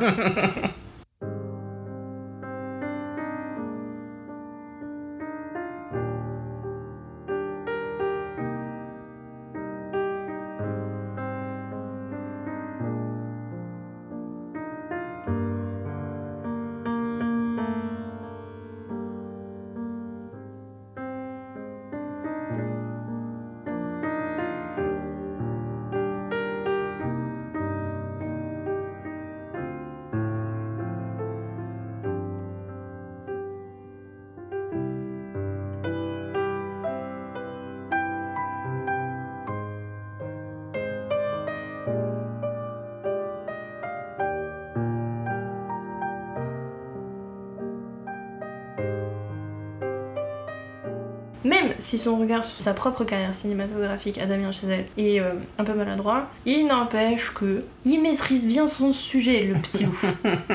Parce que En termes de cinéma, d'hommage, de tout ce qu'on veut, il, il casse tout.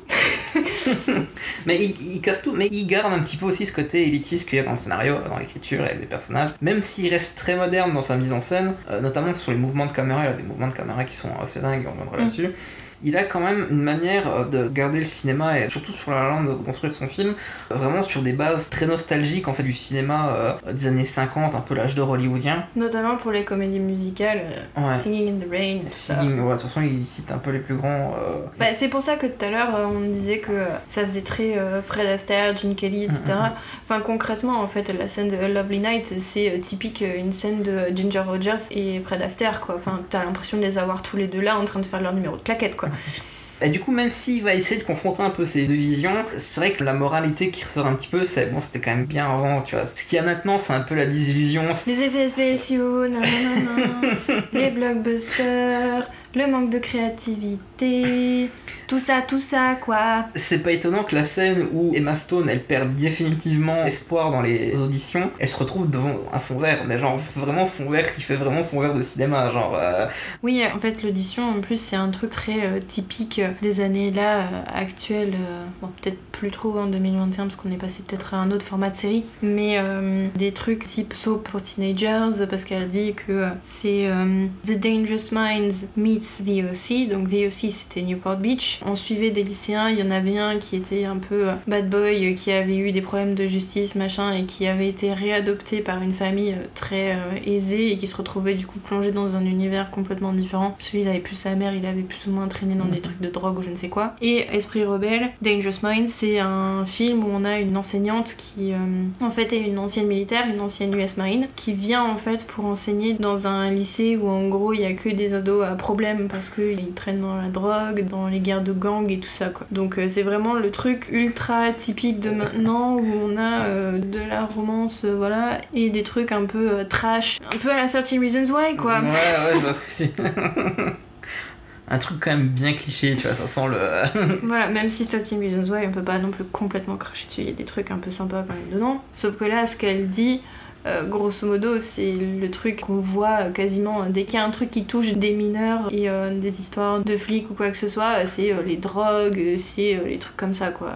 Donc c'est normal qu'elle perde toutes ses, toutes ses illusions à ce moment-là parce qu'en plus ça a pas l'air fou comme truc. Bon, elle est contente parce qu'elle a été rappelée quoi, mais en plus elle a été rappelée, elle, dit, elle a à peine le temps de, de dire une phrase et puis euh, non en fait c'est bon. Donc euh, ouais, c'est un regard très acide on va dire sur l'industrie euh, du cinéma aussi bien des films que le monde sériel quoi. Hum, hum, hum. Et du coup, ouais, tu vois qu'il a un regard un peu plus sympathique aussi quand il commence à parler du cinéma, on va dire, bah, de cette époque-là. Genre quand ils sont en train de se balader là où il y a les plateaux de tournage, c'est tout des plateaux, ça fait très rétro en fait, ça fait presque des Ouais. plateaux de tournage quand ils tournaient les films dans les années 50. Ils passent même devant une fenêtre, bah, une façade où avait été tourné Casablanca, une scène de Casablanca.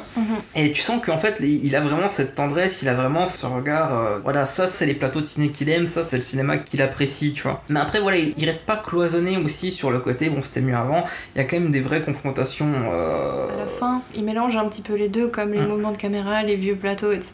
les, Parce que vers euh, la fin, il y a des matte painting. Enfin, ça, ça, ça, c'est fait ça. matte painting, on va dire, avec des espèces de perspectives qui sont faites. Il n'y a pas vraiment de profondeur, Mm. comme on faisait les films justement jusque dans les années euh, 70. Ouais. Pour être précis, c'est la séquence euh, du fantasme à du la fin. fantasme à la Pardon. fin, ouais. Il utilise aussi des effets de montage, mais ça c'est pas dans cette séquence-là, c'est dans une autre séquence un peu plus, plus en avant, c'est la scène du premier baiser entre Mia et Seb. Il utilise un effet de montage, le iris shot on appelle ça, Ça fait un rond qui se referme en Ça fait, sur le, sur le cœur de l'image. et c'est quelque chose qui était très utilisé dans le cinéma muet par exemple, qui a été repris dans les cartoons, mais c'est quelque chose qu'on voyait plus dans le cinéma. Genre. Même moi quand j'ai vu cette scène et que du coup quand je reprenais mes notes, c'est vrai que ça m'avait choqué, je me suis dit, ça c'est vrai que c'était un, un effet de montage qui fait très très vieux qu'on voyait ouais. plus quoi. Mais il joue justement aussi vers la fin avec les formats. Et les formats, Euh, ouais. Justement aussi pareil dans la euh, séquence fantasmée de leur vie alternative, ils jouent avec les formats parce qu'il y a un moment on a l'impression en fait qu'ils sont spectateurs de leur propre vie. C'est un format carré, au début ça fait un petit peu noir et blanc, après on passe progressivement à la couleur, etc.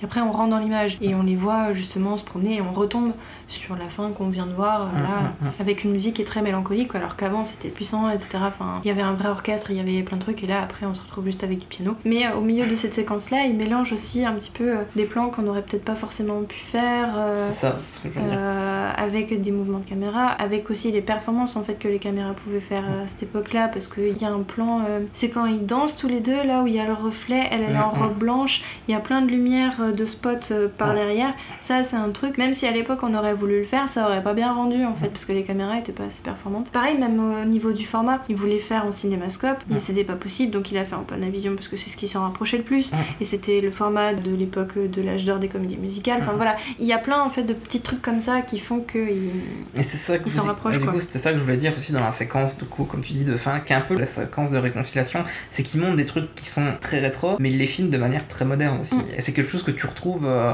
avec la première séquence de danse sur l'autoroute. Oui, sur De manière très très moderne, genre vraiment les, les plans séquences avec les mouvements de caméra assez vifs, où, où la caméra elle va dans des endroits où ça aurait pas été possible d'aller à l'époque. Après il repasse en fait un peu le côté historique euh, avec des, des mises en scène très... euh, Lovely Night c'est vraiment la séquence de claquettes Ah, c'est Fred Astaire dans... Ginger Rogers. ouais c'est ça, c'est exactement ça. J'ai l'impression d'avoir chanson sous la pluie. En plus, Ryan Gosling attrape un lampadaire par la main et là, clairement, c'est Gene Kelly euh, dans la séquence mythique Singing in the Rain du film original de Chanson sous la pluie, quoi. Et du coup, en fait, comme ça, il va passer par des trucs un peu plus classiques qu'on voyait donc dans le cinéma des années 50. Et à la fin, en fait, c'est un peu la réconciliation. Il revient à quelque chose de très moderne. Qui fait hybride, on va dire, qui mixe les deux, Hum, hum, les hum. deux univers, old school et moderne. Et je pense aussi à la séquence où euh, il y a un peu le montage enchaîné quand Mia et euh, Seb commencent à sortir ensemble, où t'as un peu aussi euh, le, le voyage du, du côté. euh, ils, ils visitent plusieurs endroits de Los Angeles avec pareil des danses assez kitsch et tout. Et il y a cette scène où ils se retrouvent dans le club de jazz. Et d'un côté, Mia elle fait sa chorégraphie de danse, de l'autre, Seb il est au piano. Et t'as un mouvement de caméra, malgré le fait un petit peu rétro, parce que la danse qu'elle fait, ça fait aussi une danse un petit peu vieille. Le décor fait très euh, années 60-70. Et euh, en plus, je crois qu'on a l'impression qu'il y a des gens qui fument. En plus, ça fait un peu l'effet fumeux, vaporeux. Genre, euh, ils sont en train de faire la fête, ils, Oui, ils sont en train de cloper et tout. Donc, quelque chose que tu verrais plus du tout maintenant. Et en même temps, t'as les mouvements de caméra ultra vifs qui passent de Mia à Seb plusieurs fois. Et du coup, il a un langage cinématographique assez vif, assez inventif et très marqué, en fait, très personnel parce qu'il a vraiment des plans, il y a que lui qui les a fait quoi. Parce que ce mouvement latéral là, c'est quelque chose qu'il y avait déjà dans, Dans euh, Whiplash. à la fin. Et c'était quelque chose de totalement inédit. Il a vraiment amené son propre langage cinéma et ça, c'était plutôt chouette. Oui.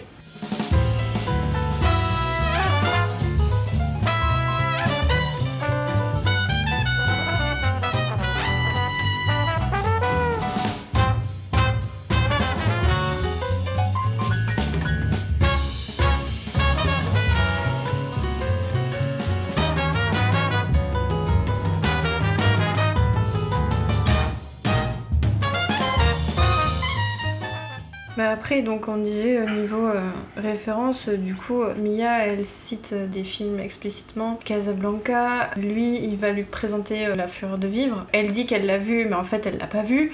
Donc euh, c'est un excellent prétexte pour un premier date. voilà, euh, il y a Chantons sous la pluie. euh, J'avais vu autre chose, je sais plus ce que c'est. D'ailleurs, un premier date où pour le coup ils se font piéger par le côté rétro parce qu'ils sont devant leur film presque en train de s'embrasser et c'est à ce moment-là où la pellicule elle crame quoi. Et où justement, après, par contre, on a une séquence très qui Très- n'aurait pas été possible à l'époque. Ouais. où euh, ils vont à l'observatoire, où ils se promènent dans l'observatoire et finissent par danser et ils s'envolent quoi. Je- Ça y est, j'ai retrouvé mon autre référence. Quand il y a la séquence du rêve à la fin, il y a un personnage qui est habillé en marin, c'est Demoiselle de Rochefort. Mais oui, Je savais que j'avais vu quelque chose de demi et j'ai- je retrouvais plus. Bah voilà. Et d'ailleurs, euh, on sait plus dans lequel c'est. C'est pas dans les Demoiselles de Rochefort parce que c'est ça c'est je sûr. crois que c'est les parapluies de Cherbourg, j'en suis quasiment On convaincu. veut pas dire de bêtises, ouais. Normalement, c'est dans les parapluies de Cherbourg, mais euh, les histoires de euh, été, hiver, euh, machin, C'est quelque chose qui est aussi pris de demi dans les parapluies de Cherbourg où il y a Mm. les saisons qui, Qui sont, sont- explicitement écrites à l'image. Ce qui est assez marrant, c'est ce côté un petit peu anachronique du film et cette rivalité entre la modernité et le côté plus rétro, ça s'incarne aussi directement dans les personnages. Dans les costumes et aussi dans les accessoires qu'ils ont. euh, parce que Seb, sa voiture, euh, typiquement, enfin moi, c'est une voiture que j'ai l'impression que j'ai vue euh, quand j'étais en train de jouer à Elle est Noire qui se passe à la fin des années 40 à Los Angeles en plus. c'est totalement ça, ça fait vraiment voiture des années 50, enfin fin 40, début 50. Ah ouais, Alors que c'est vrai que Mia, elle, elle, bah, elle a une Prius, donc c'est vraiment la voiture, euh, l'opposé. c'est l'opposé. Et du coup, c'est ça qu'en fait, comme le, un des personnages de Ryan Gosling, c'est que Seb représente le côté traditionnaliste en fait, et du coup, tout son univers fait vraiment rétro. T'as l'impression qu'il est pas dans la même époque que les autres. Ah non, mais euh, ce serait totalement logique chez lui qu'il ait un téléphone à fil, quoi. Avec euh, les cadrans, la contourne que t'avais euh, chez tes grands-parents et qui te défonçaient les oreilles à partir du moment où il commençait à sonner. C'était pour ça que j'avoue, j'ai été perturbé de voir qu'en fait, il y a cette scène où il a appelé euh, quand Mia est partie et que du coup quelqu'un cherche à joindre Mia et du coup ça passe par le téléphone de Ryan Gosling j'imagine et du coup il décroche un téléphone portable c'est vrai que j'étais choqué parce que je me dis tout le film en fait je- il, est, il est tellement dans son univers il a pas de trucs modernes en fait et d'un coup il y a cette scène où il a son téléphone portable ça a tout niqué mon argumentaire Mais il a un téléphone moderne parce que ça concerne Mia. Mia On le effectivement voit pas l'utiliser à un autre moment. Mm. Alors qu'elle, on la voit avec son téléphone parfois? Tu vois, Fred, je ne suis pas méchante. Oui, parce que moi ça m'avait marqué sur le, le côté, euh, on, on la voit utiliser elle un téléphone, ça fait partie de l'univers parce que ça se passe dans les années 2010, hein, ça se passe à notre époque. Et lui, non, jamais, il avait dans tout le film, tu le voyais sortir un téléphone, même quand il prend un rendez-vous, il demande jamais à, à Mia son numéro ou euh, comment la joindre, c'est lui dit, bon ben, mardi soir 22h ou lundi soir 22h devant le ciné, puis basta quoi. Il avait pas moyen de la joindre et il cherche pas à la joindre au parc, euh, ça fait vraiment une façon d'organiser très dates old school. qui est très old school. ouais. Après, tu vois, le téléphone, par contre, on a vérifié parce que je pensais quand même que c'était un vieux téléphone à clapper. euh. Apparemment, non, c'est un téléphone. euh, Enfin, on peut pas trop distinguer ce que c'est. Mais bon, a priori, il a un appareil photo quand même, on dirait, dessus. Donc, euh, c'est pas non plus un très très vieux téléphone. C'est pas un 3310, quoi. J'aurais bien vu avec un 3310, vu comment il... Parce que vu comment des fois il est énervé, il aurait pu le jeter contre un truc, ça aurait toujours fonctionné. il lui faut un 3310. Et du coup, même les univers, quand ils vont dans le cinéma avec euh, Mia, le cinéma qu'il lui recommande, c'est un cinéma très ancien, très rétro. Et alors que elle, quand tu la vois dans les environnements, c'est des environnements un peu plus modernes en fait. Même son café, il est, Il est ultra moderne. il est moderne, ouais. Ce qui fait très dissonant du coup, parce que c'est le seul truc moderne, puis en face t'as le décor de Casablanca, à côté t'as tous les tournages de films euh, Mais en fait, qui c'est un peu sont en mode old school et tout. C'est un peu des films de ré- c'est- ré- ouais, euh, reconstitution d'époque en fait. euh.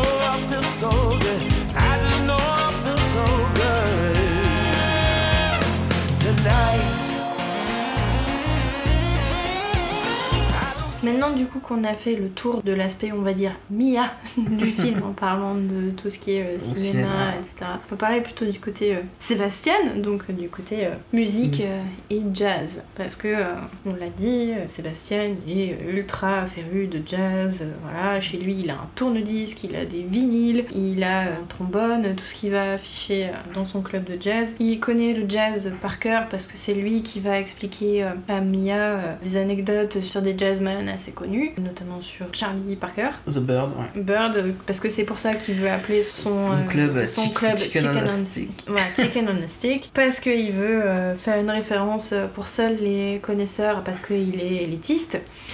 Euh, Et ça rejoint un petit peu ce que lui dit le personnage de John Legend, qui euh, lui dit euh, que euh, oui, bon, euh, le jazz qu'ils font dans le groupe, euh, c'est pas exactement le même, mais que le jazz auquel Seb se réfère et que Seb veut continuer à faire perdurer, c'est celui qui euh, fait kiffer euh, la vieille génération, etc. Et pour Keith, ce qu'il faut faire, c'est attirer les jeunes, donc du coup, il faut leur parler euh, de enfin faut leur donner des codes on va dire musicaux qu'ils connaissent donc peut-être rajouter d'autres instruments euh, rajouter d'autres choses pour les attirer euh, et d'ailleurs ça marche hein, parce que son concert il est blindé hein. donc euh, voilà puis sa chanson elle est cool Oui, je reconnais. elle est cool. Fire elle est trop bien donc euh, voilà et elle marque justement aussi la cassure justement c'est elle qui juste avant la, la scène on va dire de rupture du dîner Et d'ailleurs, je trouve qu'il a quand même un argument qui est assez pertinent, le, le personnage de Keith. C'est que quand tu dis à Seb, c'est des gens comme toi qui tuent le jazz. Parce que ceux qui jouaient à l'époque, c'était des révolutionnaires. Je veux dire, c'était Oui. du jamais vu. Ils inventaient tout le temps quelque chose, c'était nouveau. Alors qu'en fait, lui, il est dans son côté traditionnaliste, toujours faire les mêmes choses. Alors qu'en fait, ce qu'il devrait faire, c'est essayer de faire quelque chose de nouveau, justement. S'il veut rendre hommage au jazz, s'il veut faire vivre le jazz et le, le faire avancer, faut En fait, c'est ça qui est très paradoxal chez lui, c'est qu'il dit ouais le jazz tous les soirs, euh, il joue jamais la même chose parce que c'est chacun qui prend un peu le lead. Là tu vois c'est le trompettiste, là après c'est le mec au saxo,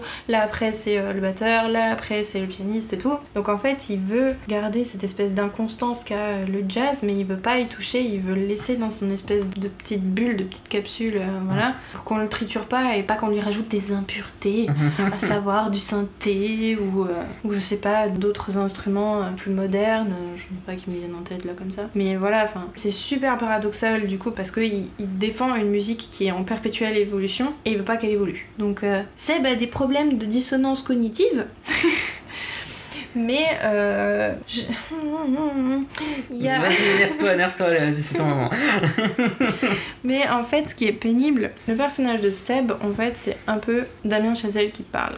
Parce que Damien Chazelle, j'ai dit au tout début, tout début, tout début de l'épisode, qu'il était passionné par le jazz. Il adore ça, euh, c'est très bien qu'il adore ça, euh, c'est cool même. C'est bien le jazz, écoutez du jazz, vraiment, c'est sympa. Et Seb, à un moment donné, il dit le jazz est en train de mourir. Enfin, moi, je suis en train de le regarder mourir et en gros, euh, je veux le sauver. Il dit pas ça comme ça, mais c'est ça que ça veut dire. Keith, donc, arrive, est présenté en jaune, donc la couleur de la manipulation dans le film. Et en plus, c'est le seul personnage, on va dire, qui est un peu important dans le film, et c'est le seul personnage noir qui est un petit peu important. Et le jazz, ça a été créé par des noirs aux États-Unis. Donc, Sébastien se présente dans une position très casse-gueule, parce que c'est un petit peu le mec blanc qui veut essayer de sauver une tradition, pas qui n'est pas la sienne, parce qu'il a très bien pu se l'approprier. Il, il se pose en garant du- Mais- du, vrai jazz, entre guillemets. Voilà, il se pose en disant de toute façon, il y a que moi qui connais le vrai jazz, les autres ils savent pas ce qu'ils font, machin. Et du coup, le film dit regardez, Johnny John, quand même, là, il est en jaune, il est pas bien perçu, euh, il essaie de triturer le jazz, quoi.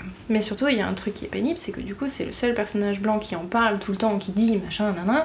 Même si Johnny John, moi je suis d'accord avec lui, euh, il n'y a pas d'autres personnages noirs qui vont en parler.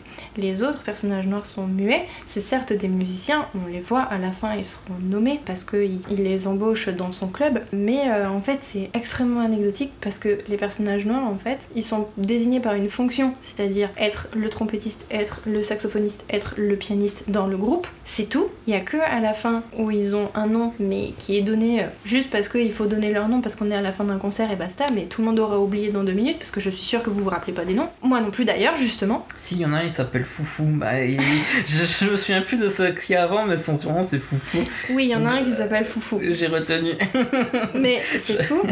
On les retient pas. Alors que, bah, si tu fais un film sur le jazz, là, à ce niveau-là, tu devrais peut-être pas les mettre en premier plan forcément, mais au moins leur donner un petit peu plus d'importance. Ah, Alors certes, il l'a fait sur d'autres, sur d'autres choses, mais Il fait plus du name dropping justement sur les, les, les Sur les- cultes, sur les Cha- cultes, Charlie Parker et tout, alors que les joueurs de jazz actuels, ceux qui sont encore en vie et qui jouent, bah c'est vrai qu'ils les nomment vite fait à la fin en mode euh, voilà quoi. en mode euh, oui, mais de toute façon, eux en fait, ils reprennent euh, les trucs qui ont été faits avant, mais euh, c'est pas eux les créateurs du jazz quoi. Donc euh, ils sont moins importants. Et surtout, voilà, moi ce qui m'embête, c'est que du coup, euh, enfin vraiment, John Legend il est présenté comme étant euh, quelque chose limite de pas bien.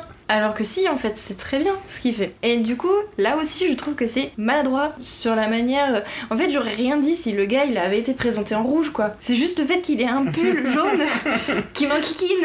Oui, non, mais après ça, quand tu vois les significations des couleurs, je, je reconnais, mais après, c'est. Je vois ce que tu veux dire, mais après, voilà, comme je dis, à ce moment-là, quand euh, il le voit en jaune, c'est aussi la perception de Seb en fait que tu vois. Parce Oui, qu'en fait, les- tu te rends compte que les couleurs, en fait, la symbolique des couleurs, elle est totalement liée en fait à la perception des personnages en fait. Oui. Sans les personnages, les couleurs elles auraient pas de sens en fait. C'est les personnages qui donnent la couleur, euh, un sens à ces couleurs. Et du coup, en fait, c'est vrai que c'est négatif, c'est parce que le film t'a établi par ces personnages là que c'est une couleur négative. Du coup, en fait, s'il est vu négativement à ce moment-là, c'est parce que Seb, en fait, il le, le voit un peu comme un traître, mais le film il porte pas le même jugement sur ce personnage. Je trouve que, au contraire, dans sa vision, le personnage de John Legend, il est présenté comme talentueux, même si c'est pas le genre de musique que aime Ryan Gosling, c'est quand même une bonne musique. Et euh, lui, il a vraiment du talent, il chante bien, c'est un bon musicien. euh, je chante bien Ryan Gosling, pardon. en même temps, c'est pas dur. si, si, c'est beaucoup plus agréable à écouter que Cats. Non mais Je l'ai placé. je l'ai fait près de. je, je- le savais, je le voyais arriver gros comme une maison. Mais comparons ce qui est comparable aussi. Non, mais parce que j'ai tac- je l'ai taclé en disant que, euh, que Johnny John chantait largement mieux que Ryan Gosling. C'est- pas du niveau de Cats. hein. Ouais. Si jamais Après, vous avez pas eu là la du coup, je vais va. faire un petit aparté chant Ryan Gosling. Euh, Je, je trouve qu'il a un côté un peu dissonant quand il chante, il est pas toujours juste, il chante parfois assez faux, mais je trouve qu'il a une belle façon de chanter faux. Parce qu'il a toujours quelque chose de mélancolique dans sa voix, quelque chose où c'est pas grave s'il loupe une note, il met l'émotion en fait. Et je trouve que c'est pour ça que ça marche et que ça marche aussi dans City of Stars, c'est qu'il a toujours un peu cette voix mélancolique, ce, ce Après, d'émotion. il chante pas faux hein, dans City of Stars. Euh, non, pas dans City of Stars, dans euh, Lovely Night, excuse-moi. C'est Lovely Night où je trouve qu'il chante un petit peu faux au début. Non, ça m'a pas sauté aux oreilles. Ah, moi ça me choque un petit peu, mais euh, Moi, ce que j'ai perçu en fait, surtout, c'est que euh, dans A Lovely Night, plus qu'il y ait des trucs qui soient faux, c'est qu'il y a des choses qui paraissent dissonantes. Je suis pas sûre que ce soit faux, mais entre Emma Stone et euh, Ryan Gosling, vu qu'ils s'apprivoisent et tout, en fait, ils font pas des trucs qui sont extrêmement harmonieux, ça reste écoutable, il n'y a pas de. Voilà. Mais c'est pas harmonieux parce qu'ils essayent justement de jouer au chat et à la souris, de ah non, euh, de toute façon, je veux pas sortir avec toi, tu vois. Et du coup, ils se mettent pas sur la même longueur d'onde pour faire un truc harmonieux. Moi, en tout cas, je l'ai perçu comme ça. Je me suis peut-être complètement à côté de la plaque, c'était pas voulu. mais en tout cas, moi, je l'ai perçu comme ça. ouais, c'est possible, mais euh, autant où je la trouve, Emma Stone, quand elle chante, même dans cette chanson juste, lui je le trouve toujours un petit peu casse-gueule où il arrive pas vraiment à tenir la même partition en fait de chant. euh, Mais du coup, euh, c'était vraiment aussi un avis que je m'étais fait quand écouté son album de. euh, parce qu'ils sont deux à chanter, je trouve que son pote qui chante avec lui chante un peu mieux. Et du coup, c'est avec lui, des fois, t'as l'impression qu'il est un peu. euh, Ouais, de- des fois, tu sens qu'il loupe des notes, mais il a toujours ce côté un petit peu euh, très mélancolique dans sa voix qui fait que ça marche en fait. Bah, c'est Mélancolique Man, Ryan Gosling. Bah oui, non, mais de toute façon, oui, moi je trouve qu'il n'y a, y a pas acteur actuel qui incarne mieux la mélancolie que lui. C'est peut-être ce qu'il fait de mieux. Et toi, tu vas dire que c'est la seule chose qu'il sait faire. Vous voyez pas, mais là, j'ai un sourire.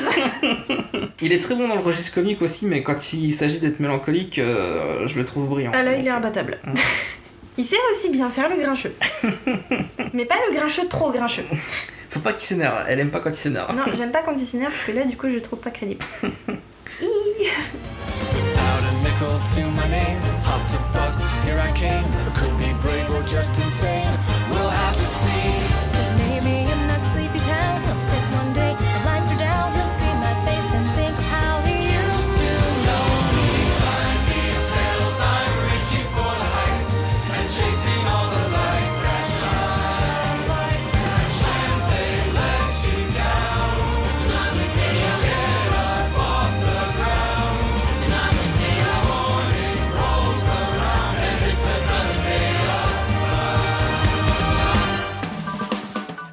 Maintenant qu'on en est toujours sur la musique, on a bouclé un peu la partie jazz, même si l'intégralité de la bande originale reste très euh, jazzy, etc. La bande originale est euh, une pépite parce que euh, on a déjà des thèmes qui reviennent régulièrement. Il y a certes celui de Mia et Sebastian, donc lui il joue au début, qui revient à plusieurs moments. Il y a le thème de City of Stars qui revient. Il y a aussi des petites incursions de Someone in the Crowd aussi par moment. À chaque fois, en plus pour signifier certaines choses. Il y a beaucoup de mélancolie parce que quasiment toutes les chansons ont des accords majeurs mineurs mélangés. Ça vaut aussi pour Another Day of Sun qui était au tout début, qui est la scène d'ouverture, euh, qui est euh, extrêmement bien foutue euh, avec des chorégraphies modernes et tout, vraiment très très bien faites. Et on a du coup par moment euh, du coup des envolées très lyriques, notamment quand on est dans la scène de l'observatoire ou aussi dans l'épilogue, qui est même là l'épilogue, il a des envolées lyriques, il a tout en fait. Lui il reprend Ah, vraiment les- les- l'intégralité de toutes les chansons, c'est un mash-up de, de tous les thèmes qu'on a eu pendant le film quoi. Autant formellement,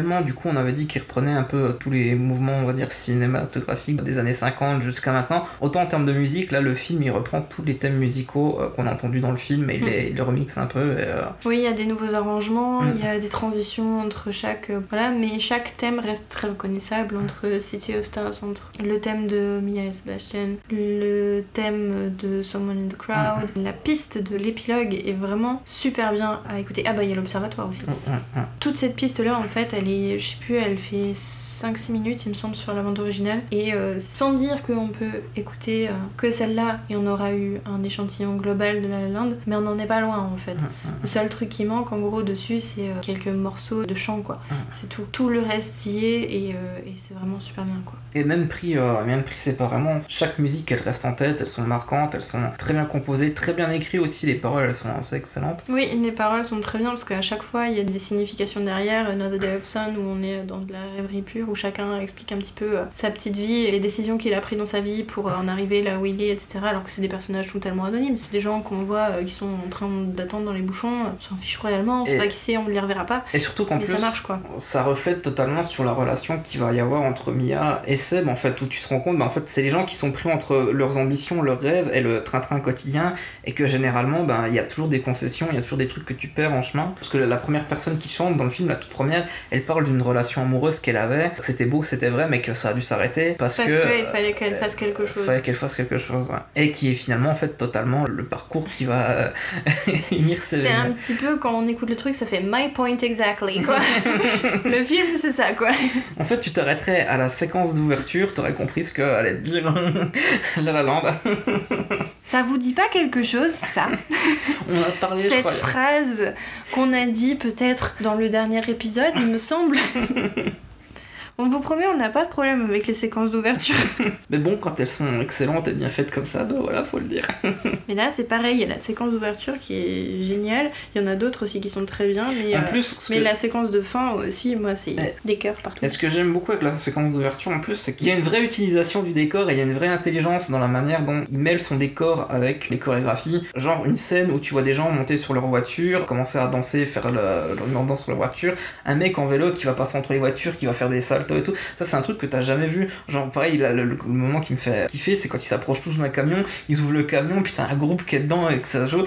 Il y a une créativité dans la manière d'employer qui est juste une autoroute en fait, et la manière dont, dont il l'utilise pour faire sa chorégraphie, je trouve que c'est vachement inventif. Et tout en plan séquence. Et tout en plan séquence, c'est du rarement vu quoi. En tout cas à l'époque c'était du jamais vu. ouais. Et il pense son décor, il pense sa mise en scène. Il fait pas que du mouvement de caméra, il y a une vraie idée derrière chaque plan et tout. C'est pas comme Spielberg qui fait regardez, moi je bouge ma caméra, mais je ne fais rien avec ce qui se passe dedans. Du sel, Fred, du sel, on en a Mais pas je- mais assez. j'étais un peu déçu de ce West Side Story, bordel. Moi aussi. Il va falloir qu'on tourne la page.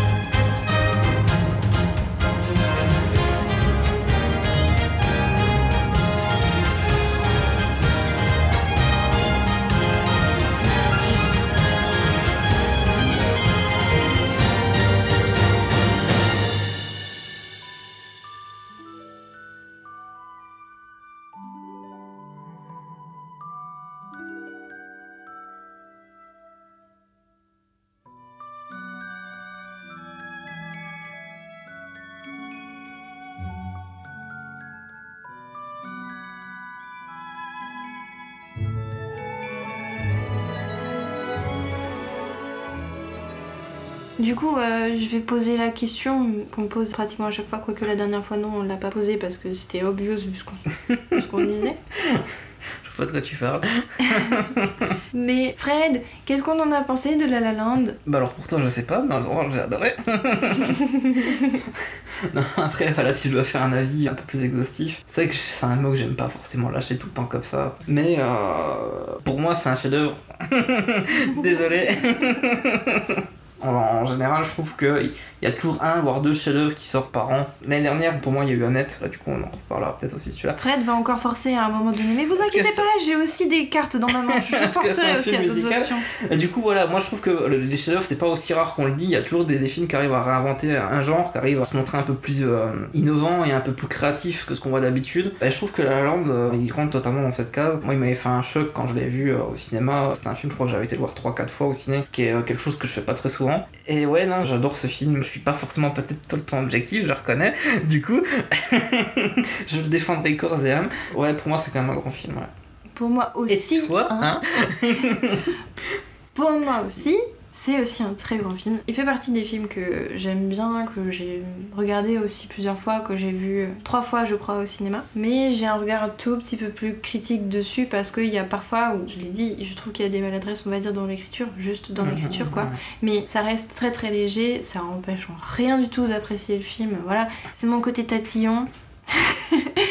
mon côté tatillon qui ressort un petit peu. Je n'ai aucun grief spécifique envers La La Land. Je l'aime beaucoup et je ne dis pas ça parce que Fred me menace, parce qu'il ne me menace pas. Mais oui, j'ai deux réserves sur le traitement du jazz, le fait que ça soit un sauveur blanc et qui vienne ici et que la population noire en fait fasse complètement tapisserie quasiment. Et donc euh, cette histoire d'artiste qui trahirait son rêve, etc. Je trouve que c'est un petit peu euh, trop maladroit. Mais euh, tout le reste est extrêmement bien. Enfin, les chorégraphies sont très bien, les costumes sont parfaits quasiment tout le temps. La photo est très bien aussi, euh, les acteurs sont très bien, surtout Emma Stone qui crève l'écran quasiment tout Ouais, le temps. elle l'a pas volé son Oscar, clairement. Et il y a des trucs justement qui me font péter des plombs, c'est que qu'est-ce qu'ils foutent les gens qui essayent de caster Mia et qui lui disent de rentrer chez elle, euh, vous êtes tarés. Et d'ailleurs, euh, un truc que j'avais gueulé quand c'était Tic Tic Boom, où c'était la grande chanson du personnage féminin de. Tic Tic Boom, et que je te disais que la mise en scène était nulle, parce que ça aurait dû être quelque chose de beaucoup plus D'intimiste. Et en fait, je me suis rendu compte que c'est totalement la scène de La La Land. La Land. Et euh, voilà, moi, ça, ça marche à 200%, et j'étais content, j'avais quelque chose qu'aux oreilles. Ça arrive même deux fois dans La La Land parce que Mm. ça arrive dans l'épilogue, mais ça arrive aussi quand ils jouent leur thème. Quand elle rentre en fait dans le bar, elle est dans la pénombre et il y a- on voit plus qu'elle, on voit plus le reste. Mm. Et euh, lui, après, il est juste éclairé par une douche. Donc euh, ça arrive même à deux reprises. Quand on reprend l'épilogue, justement, on repart sur cette séquence-là où ils sont tous les deux. Et justement, c'est là où euh, ça change et où plutôt que de lui rentrer dedans comme un gros bourrin qu'il est, il va l'embrasser quoi. Mais je te parlais pas forcément de cette séquence-là, en fait. Je parlais de la scène où elle chante Audition.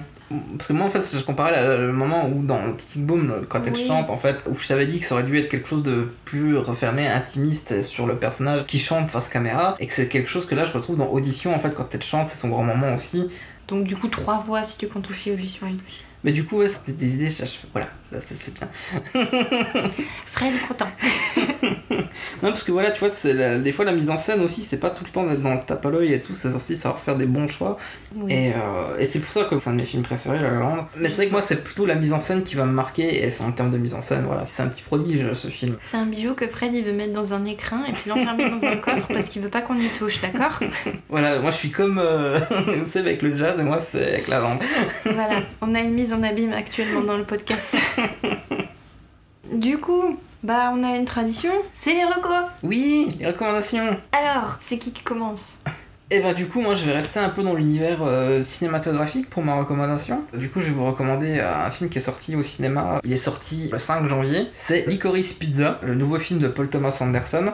Il y a une corrélation euh, assez évidente, je trouve, avec La La Land. Déjà, ça se passe dans Los Angeles et que c'est assez baigné du cinéma euh, de l'époque. Licorice Pizza, ça se passe dans les années euh, 70. Mais euh, on suit du coup un, un jeune acteur qui baigne un petit peu dans cet univers et qui va tomber un peu dans une romance assez atypique, assez euh, contrariée, qui détruit un petit peu aussi pas mal de codes de la comédie romantique habituelle. Et c'est un parcours assez atypique entre les deux personnages principaux. Je vais pas en dire plus pour pas spoiler. Oui, parce que moi je l'ai pas vu. Tu l'as pas vu. Et du coup, voilà, si vous aimez euh, Los Angeles, la bonne musique, le cinéma, La La Land donne envie de danser, le Licorice Pizza vous donne envie de courir. C'est des films qui sont tout le temps en mouvement, qui pensent vraiment la mise en scène euh, par cette envie de toujours aller de l'avant. Euh, même si c'est pas du tout la même ambiance, ça reste un petit peu dans une thématique assez similaire. Donc voilà. J'ai fait mon forceur, ça y est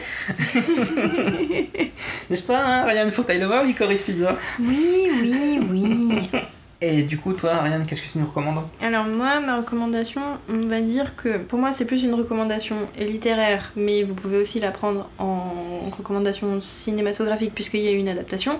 C'est L'écume des jours de Boris Vian. C'est un roman slash conte parce qu'il est pas très. euh, C'est difficile de le classer dans une catégorie ou dans l'autre pour moi. C'est une œuvre en fait qui est baignée par le jazz. Euh, Boris Vian, il adorait le jazz.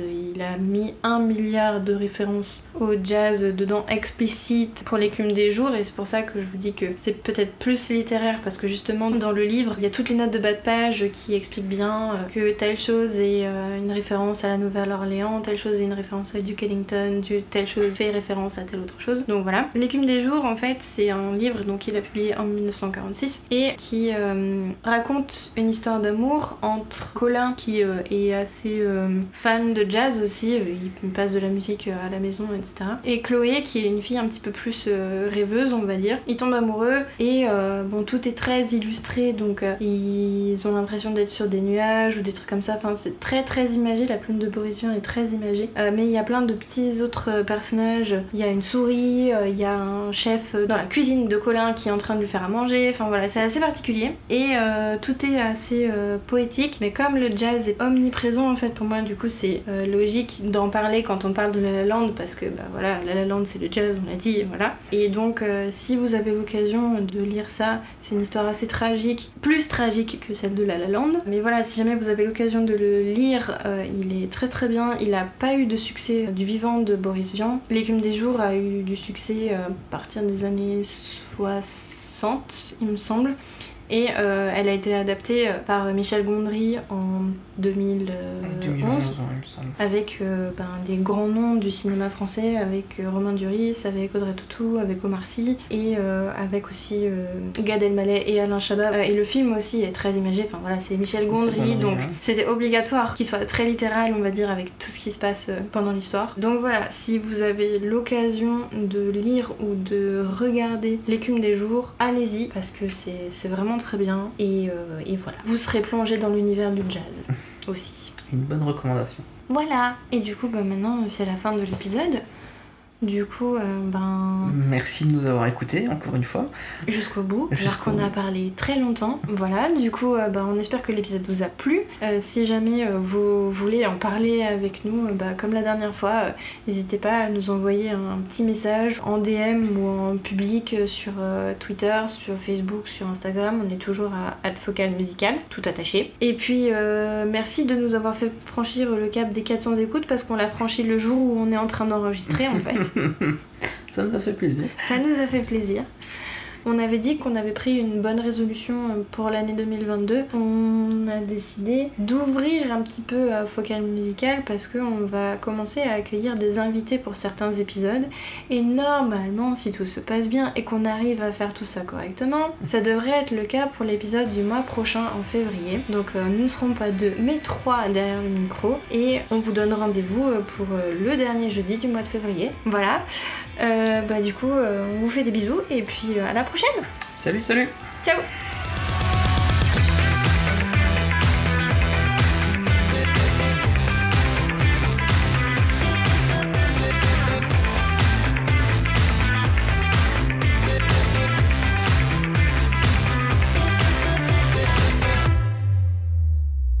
Oui, non, mais sa voiture, elle est rouge. euh, il y a- Ouais, c'est un- ouais, rouge pâle. C'est plutôt marron, moi je dirais, sa voiture. Et pour moi, ça tire quand même plus sur du rouge que sur du Non, marron. ça tire sur du marron. Non. Arrête, arrête. Non. pour moi, du bordeaux, c'est une teinte de rouge, c'est pas du marron. Deux avis t'as perdu. Vous êtes des mecs. Vous faites pas la différence entre toutes les teintes. J'ai un livre sur les couleurs. Merde, la couleur puce, bordel, Fred. Puce. Vas-y, on dit quelle couleur puce. S'en fout. Ça se trouve, en plus, c'est les couleurs puce. Couleur. Et les couleurs.